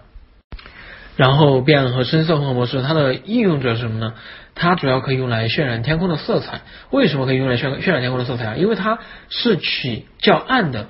那么我们知道啊，地面啊一般比较暗，地面的建筑物也一般比较暗，所以说它最后暗的地方它会显现出来，而亮的地方天空比较亮，它会被我们填充的颜色。替换掉，这就是为什么我们可以用它来渲染天空的色彩。这个处理方法有两个啊，第一个就是说你合理的选择变暗和深色混合模式，有的时候变暗的时候，它可以产生新的颜色，它让过渡会更更平滑一些啊，这是其其二呢，就是你在创建这个渐变的时候，让它的过渡更平滑，或者说让这个嗯渐变的这个长度更长，从而能够得到一种更柔和的效果。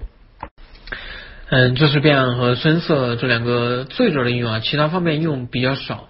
然后下面是变暗亮和浅色这一组，这一组呢和上面完全是一一对应的。变亮就是说两个上下两个像素中所有 RGB 值比较，然后取较大值，它会产生新的颜色。而浅色呢，它是上下两个比较，然后是像素整体进行比较，不会产生新的颜色。它们的整体效果都是会让画面变得更亮，因为是取更亮的嘛。这个用这一个混合模式来渲染天空色彩，并不是一个主流的方法，不是一个主流的方法。它只是说在实现某些特殊的效果时候会用到这个，它不是一个主流的方法。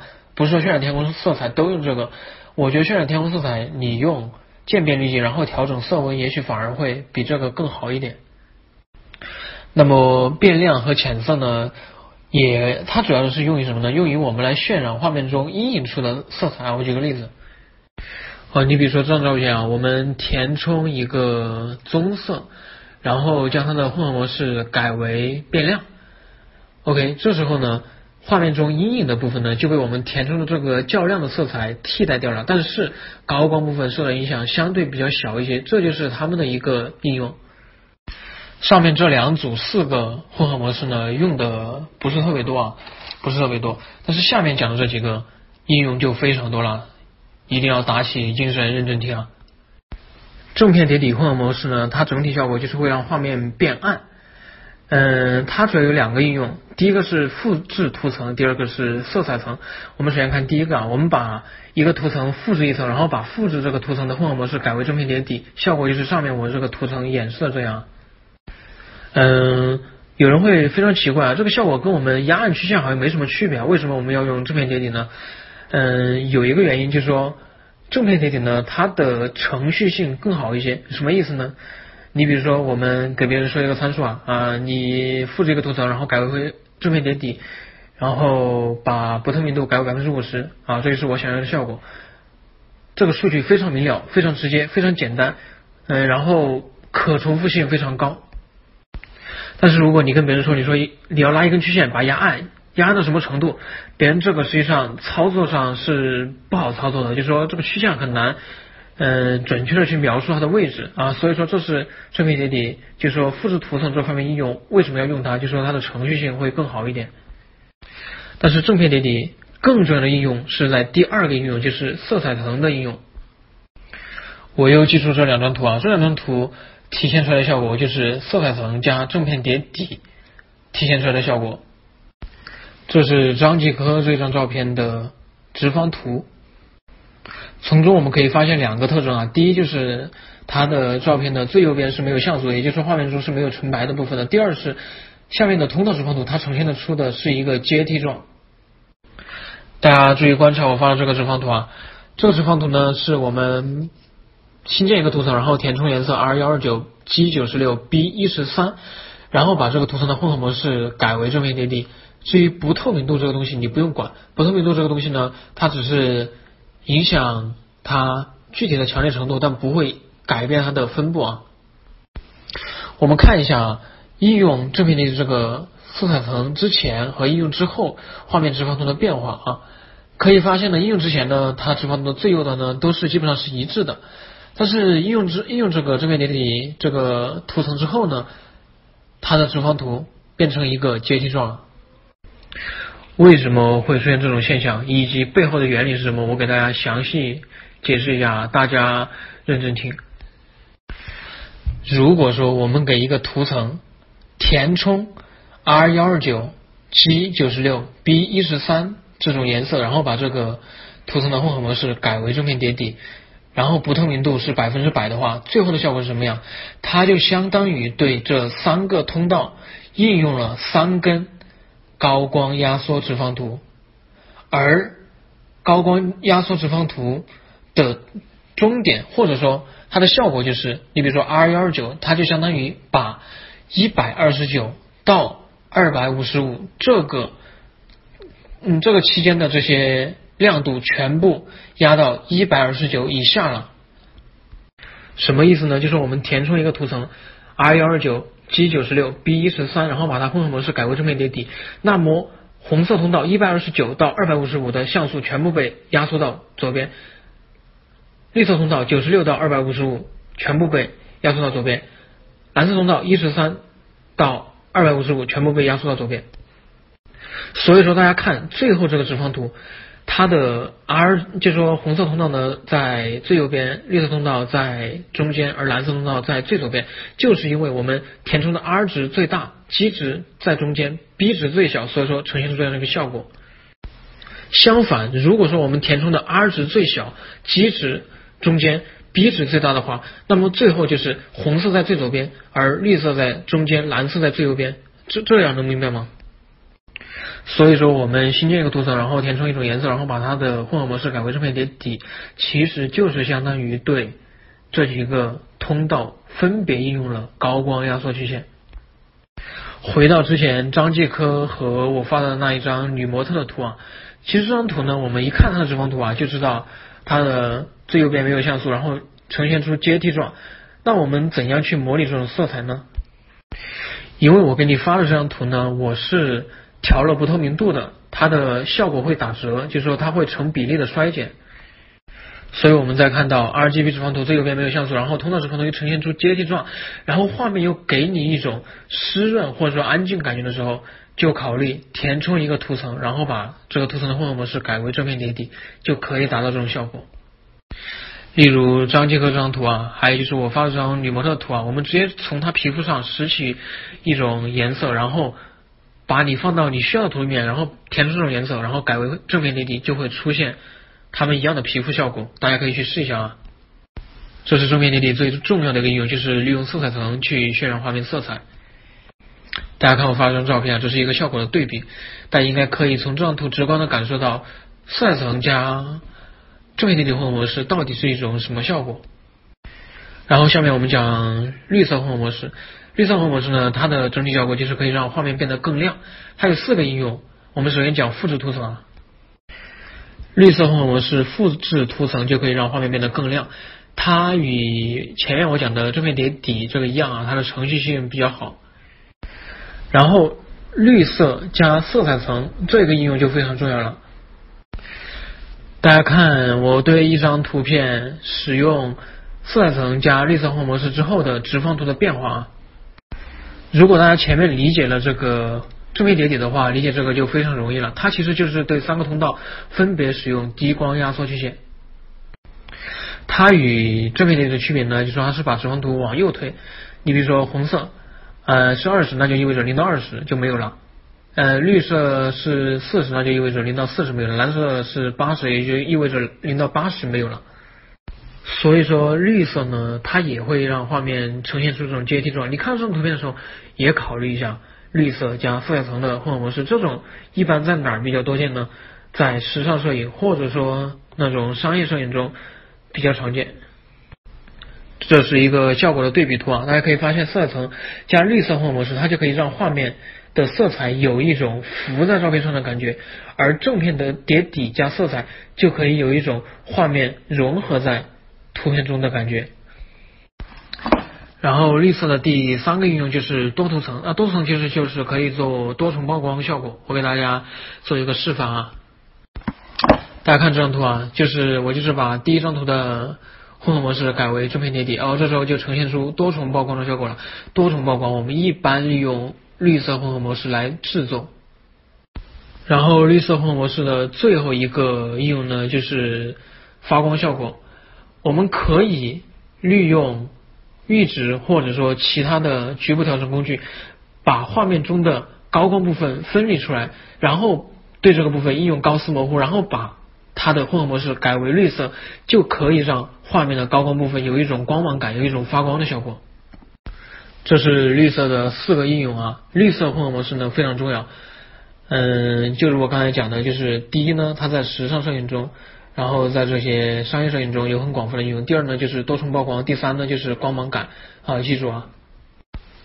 然后柔光混合模式，柔光混合模式呢主要有三个应用，第一个是复制图层，柔光模式复制图层呢，它可以让画面有一种提高对比度的效果。大家可以看到啊，这个效果就是这样的。柔光混合模式，如果复制原图层，然后把混合模式改为柔光的话，然后柔光最重要的应用是后面两个，第一个是色彩层，第二个是中性灰。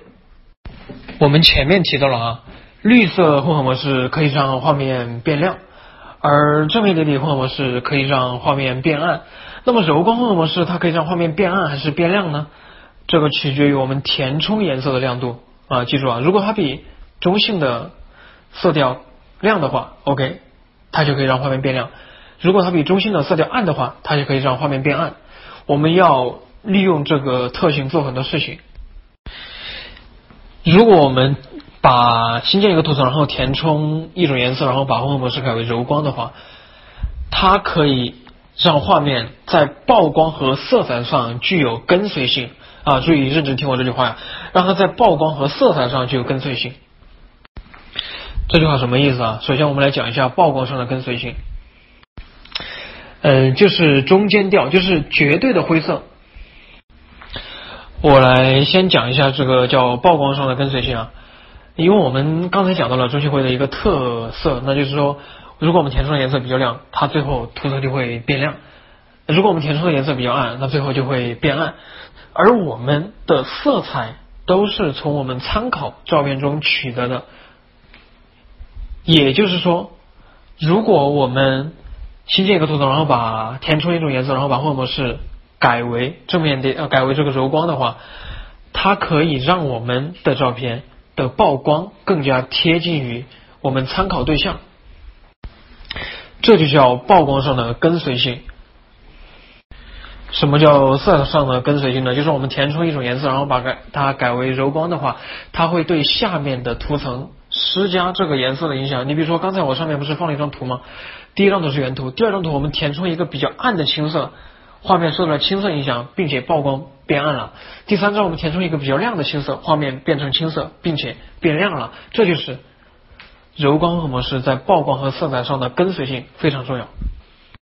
大家可以看到，我这个人形的一个中心绘图层呢，实际上啊，你可以看到额头变亮了，嗯，鼻子上变亮了，所以说呢，最后反映到最后右边这个图像呢，就说额头它变亮了，然后鼻子呢变亮了，然后脸颊呢，因为它是就是填充了比较暗的色彩，就是我们把它抹了比较暗嘛，所以说反映到最后右边这个图层呢，就是脸颊它变暗了，这就是中绘星呃中中性灰图层。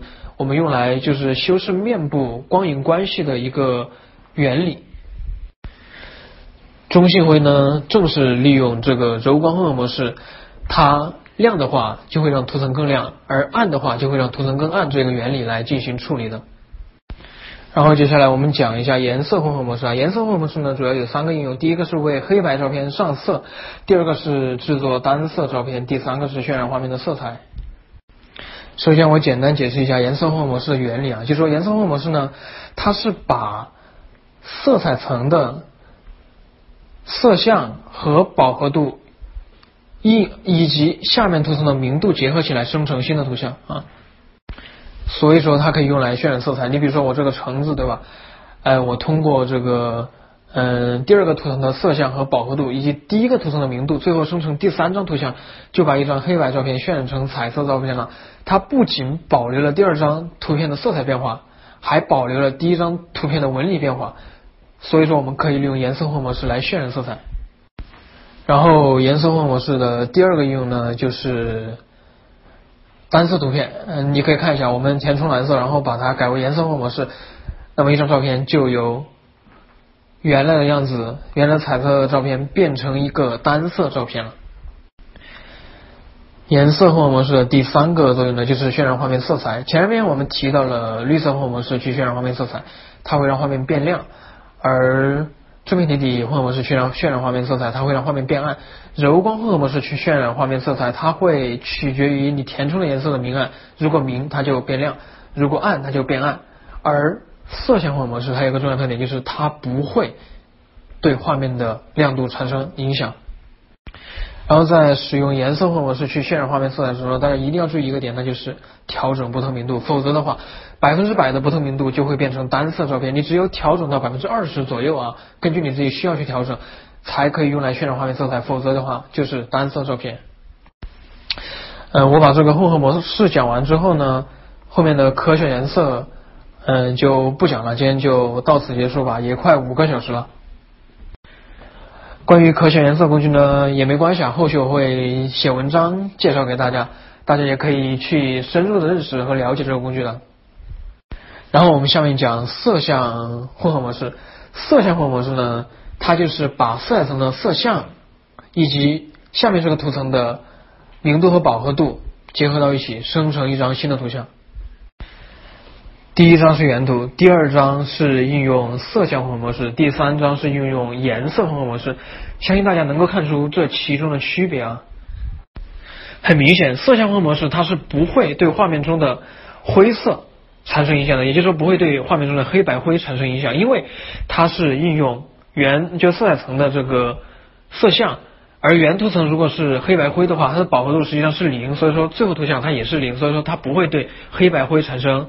影响，而颜色混合模式就不同了。颜色混合模式是色彩层的色相和饱和度，所以说呢，它也会对灰色产生影响，对吧？它也会让画面的灰色变成这种橙色的感觉。那么色相混合模式呢，它的一个重要的应用就是什么？渲染颜色，对吧？渲染色彩，嗯，特别是在某些特效的风光照片里面，色相混合模式是有很奇妙的用处的啊。然后我们讲一下一个，就是明度混合模式。明度混合模式呢，就是把色彩层的明度以及与下面这个图层的色相和饱和度结合到一起。大家今天真的是辛苦了，快陪我聊到两点了晚上。大家看我发这张图啊，最上面的是黑白图层，然后中间这个呢是原图，然后最下面的是我们把黑白图层的混合模式改为明度之后的画面效果。也就是说，明度混合模式呢可以帮我们去传递画面的信息。那我有什么作用呢？一个很重要的作用啊，这个其实明度混合模式是很重要的。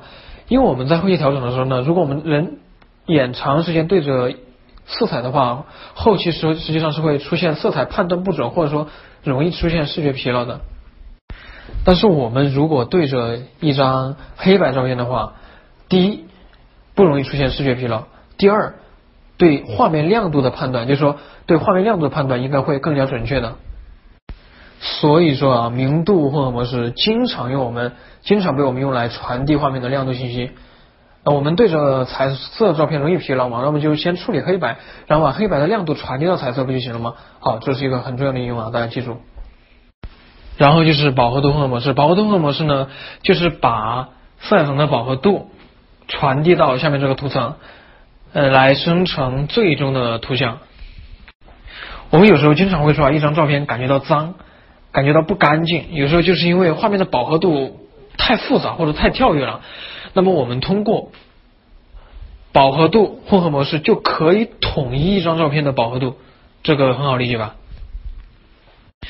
你比如说上面这张照片，我们把脸部勾勒出来，然后对它应用一个统一的饱和度，这样呢，脸部从上到下，从眼睛到鼻子到脖子，所有的饱和度都统一了，这就是饱和度混合模式的作用啊。好，这个就是混合模式。混合模式我就讲完了，大家听完之后有什么感想吗？混合模式讲完之后呢，我还会最后给大家讲一下，就是说统筹性的讲一下，到底怎么去观察一张照片后期，以及在怎么去组合思路，以及怎么去具体操作，然后统筹性的讲一下，然后今天的分享就结束了啊。好，最后我再给大家统筹性的讲一下，到底怎么去观察一张照片，观察一张照片应该遵循怎样的顺序啊？首先，我们看一张照片是看它的表面特征，这个是放在第一位去观察的，因为这有可能会影响到我们的后期的方向。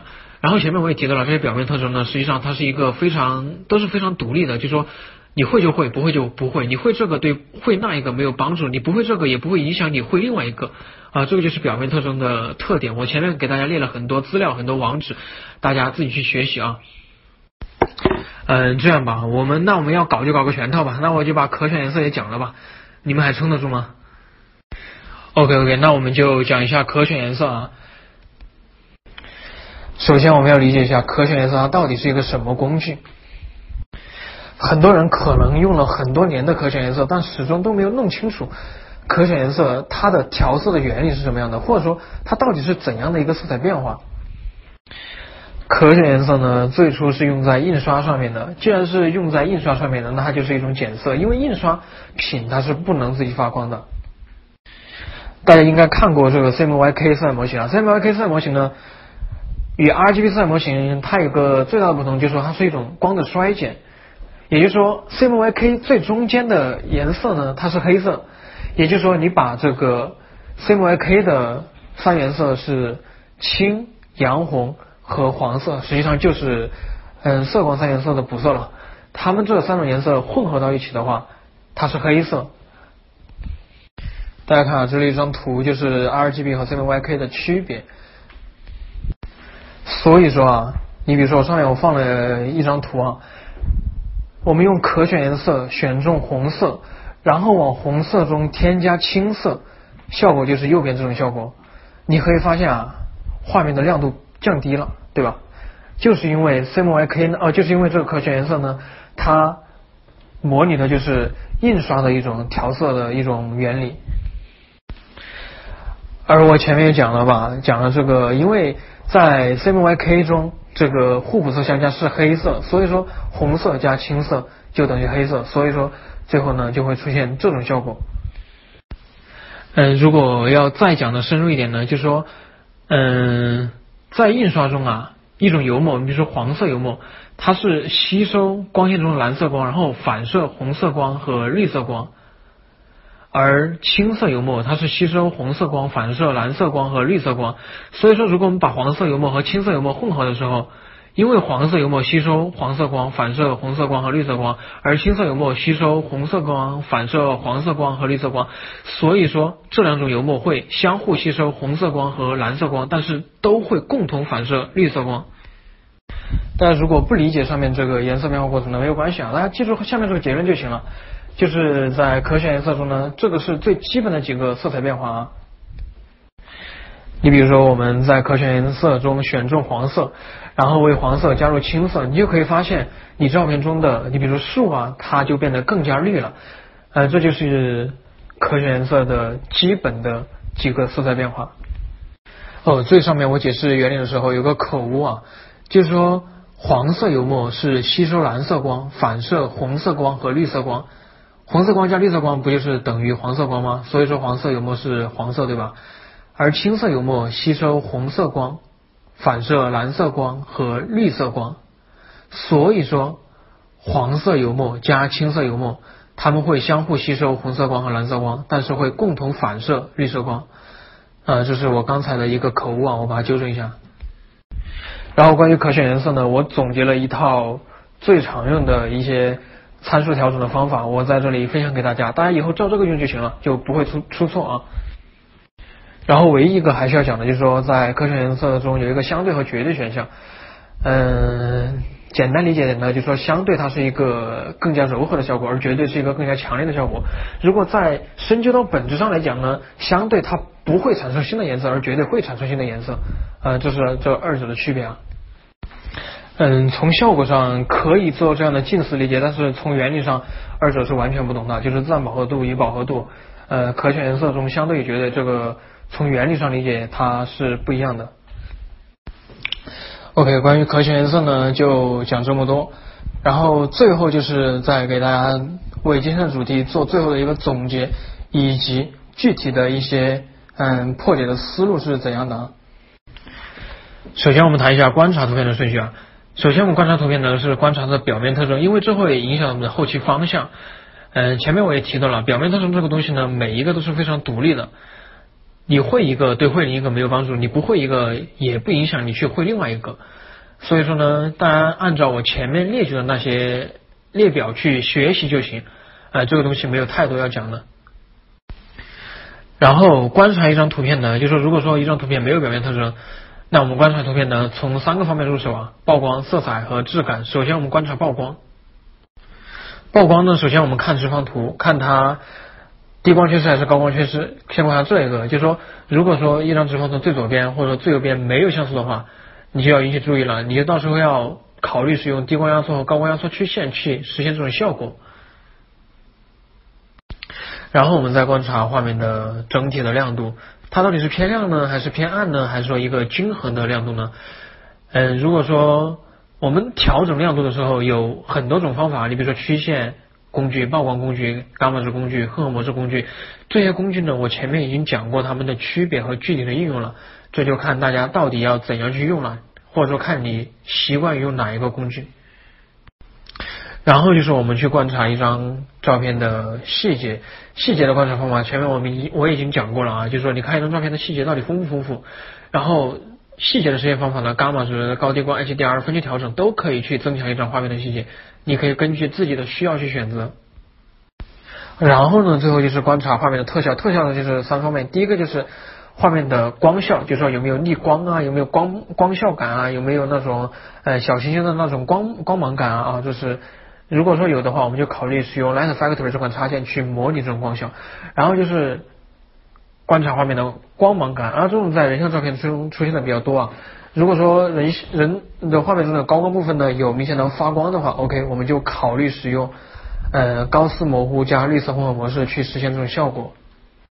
最后就是观察倒降的 blur 有没有就是画面中有明显的那种很强烈的光影效果，如果有的话，我们就考虑使用这个手法去修饰画面的光影。而我们在操作一张照片的后期的时候，它的步骤是这样的：首先是曝光，其次是色彩，然后是表面特征，然后是低光和高光压缩曲线。呃，也许人会觉得奇怪，为什么表面特征还跑到第三去了？我们最先观察表面特征，为什么跑到第三去了？这是有原因的，因为如果啊，就算啊，你比如说我们最后要做星学特效，我们还是要把原图的。曝光和色彩校准到一个正常的水平，然后我们再去应用星学特效，而不是一开始就应用星学特效，星学特效，然后我们后续再去调整曝光和色彩，这样的顺序会不利于我们观察照片的细节啊！记住啊，对对，就是我重复发了嘛，这个不影响，就是说你反正就是认准那一个嗯可选颜色就行了，对吧？注意啊，低光和高光压缩曲线是在最后，为什么呢？因为如果我们先啊用了低光压缩曲线啊，嗯，然后后续我们再去嗯调对比度啊，调什么曝光之类的，它会影响最终的效果。也就是说，我们最终的效果是让画面中没有纯黑的部分。但是我们如果先用了这个低光压缩曲线，后面再进行一系列调整，比如说对比度调整，有可能就让画面又有这个纯黑的部分了，这样就达不到我们的效果。所以说一般而言，低光和高光压缩曲线是我们最后使用的。嗯，这样讲起来呢，还是有点抽象啊。我就最后给大家举一个实例，让我们到底该怎样去分析一张照片的后期，然后来结束今天这个话题。比如说看到这张照片，大家有一个后期思路吗？或者说我们应该怎样去嗯观察这张照片的后期？我们按照这个顺序来就行了。我们首先观察表面特征，这张照片有表面特征吗？没有，没有任何表面特征。好，我们就跳过这一步。然后我们观察曝光。首先我们看直方图有没有低光缺失或者说高光缺失。我们看一下直方图啊，我们可以发现啊，画面中是没有任何低光缺失或者说高光缺失的特征的啊。然后我们观察画面的整体亮度啊，这张画面的整体亮度呢明显是偏暗的，因为直方图它是。倾向于左边的，所以说它的整体亮度是偏暗的。然后我们再看画面的细节，画面细节实际上不丰富，很不丰富。因为你发现，你比如说衣袖啊，从它的亮面到嗯暗面的过渡是非常剧烈的，就是一下由亮到暗，中间没有丰富的细节，所以它的细节是不丰富的。然后我们再看特效啊，呃有没有逆光？没有。有没有光芒感？没有，就是那种发光的效果没有。有没有搭建的本儿也没有，所以说特效也没有啊。所以说观察完这个曝光特征呢，我们就总结出两个，第一个呢就是它整体亮度比较低，第二呢就是它的细节不丰富。整体亮亮度比较低呢，我们就可以通过很多工具啊，比如说曲线、伽马、曝光，对不对？都可以。细节不丰富呢，我们可以通过伽马值去调整啊，记住。然后我们再看一下画面主色调啊，画面主色调是呈现出一种青色的，这是能够很明显的感受到的。但是我们隐约感受到这种青色是浮在画面上的，是浮在画面上的。然后我们再看一下画面的分布区域，首先我们看直方图，这个直方图应该特征非常明显的是参差型直方图。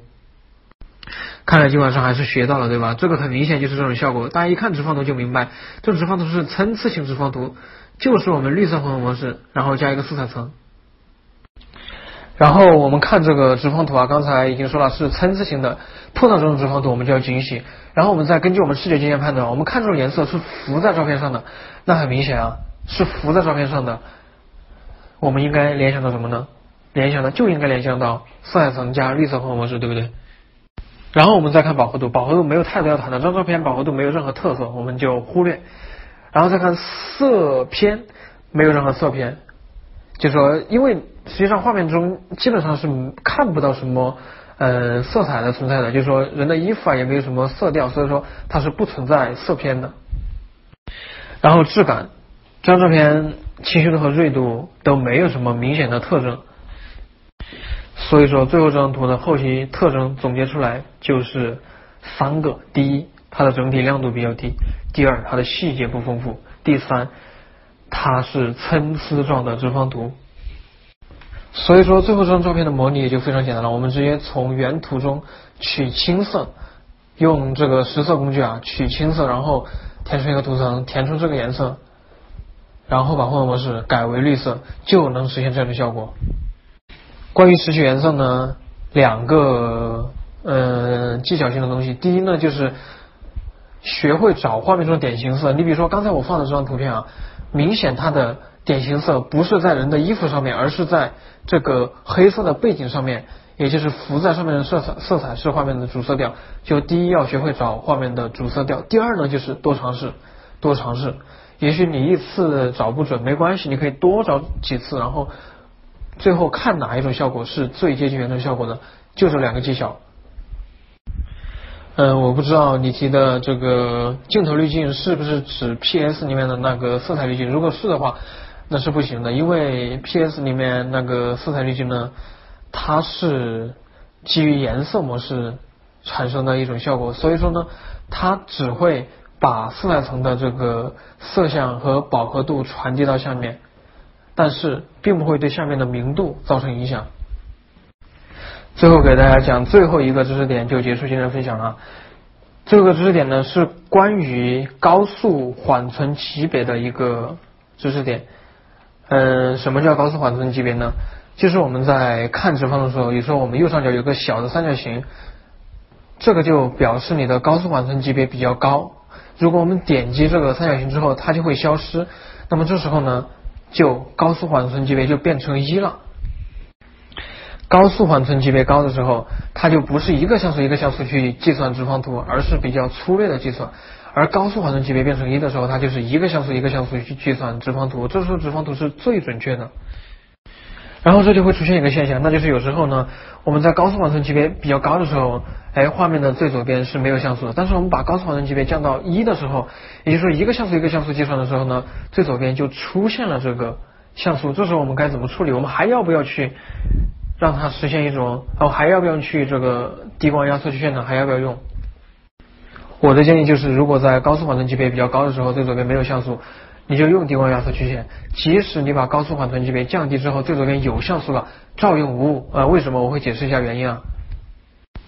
大家看我这个直方图啊，这个直方图呢，就是高速缓存级别高的时候，最左边是没有像素的，而高速缓存级别降低之后，最左边是会有一定像素的。但是大家看我的这个直方图啊，嗯，有右边有个色阶零到四十五，也就是说表示我现在选中的是零到四十五这个色阶范围，下面有个数量只有一千多。也就是说，占据了画面接近五分之一色阶范围的这样一个范围里面，仅仅只有万分之一不到的像素分布在这个区域，我们人眼是根本无法察觉到这么细微的差别的。所以说，这时候我们低光压缩曲线照用不误。然后今天的分享就到这里结束了，也快到三点了，讲了快六个小时了，也的确是够长了。然后大家也早点休息。以后有什么问题呢？可以到知乎上，嗯，向我提问，或者说对今天分享内容有什么不了解的，也可以继续下来之后继续交流，好吧？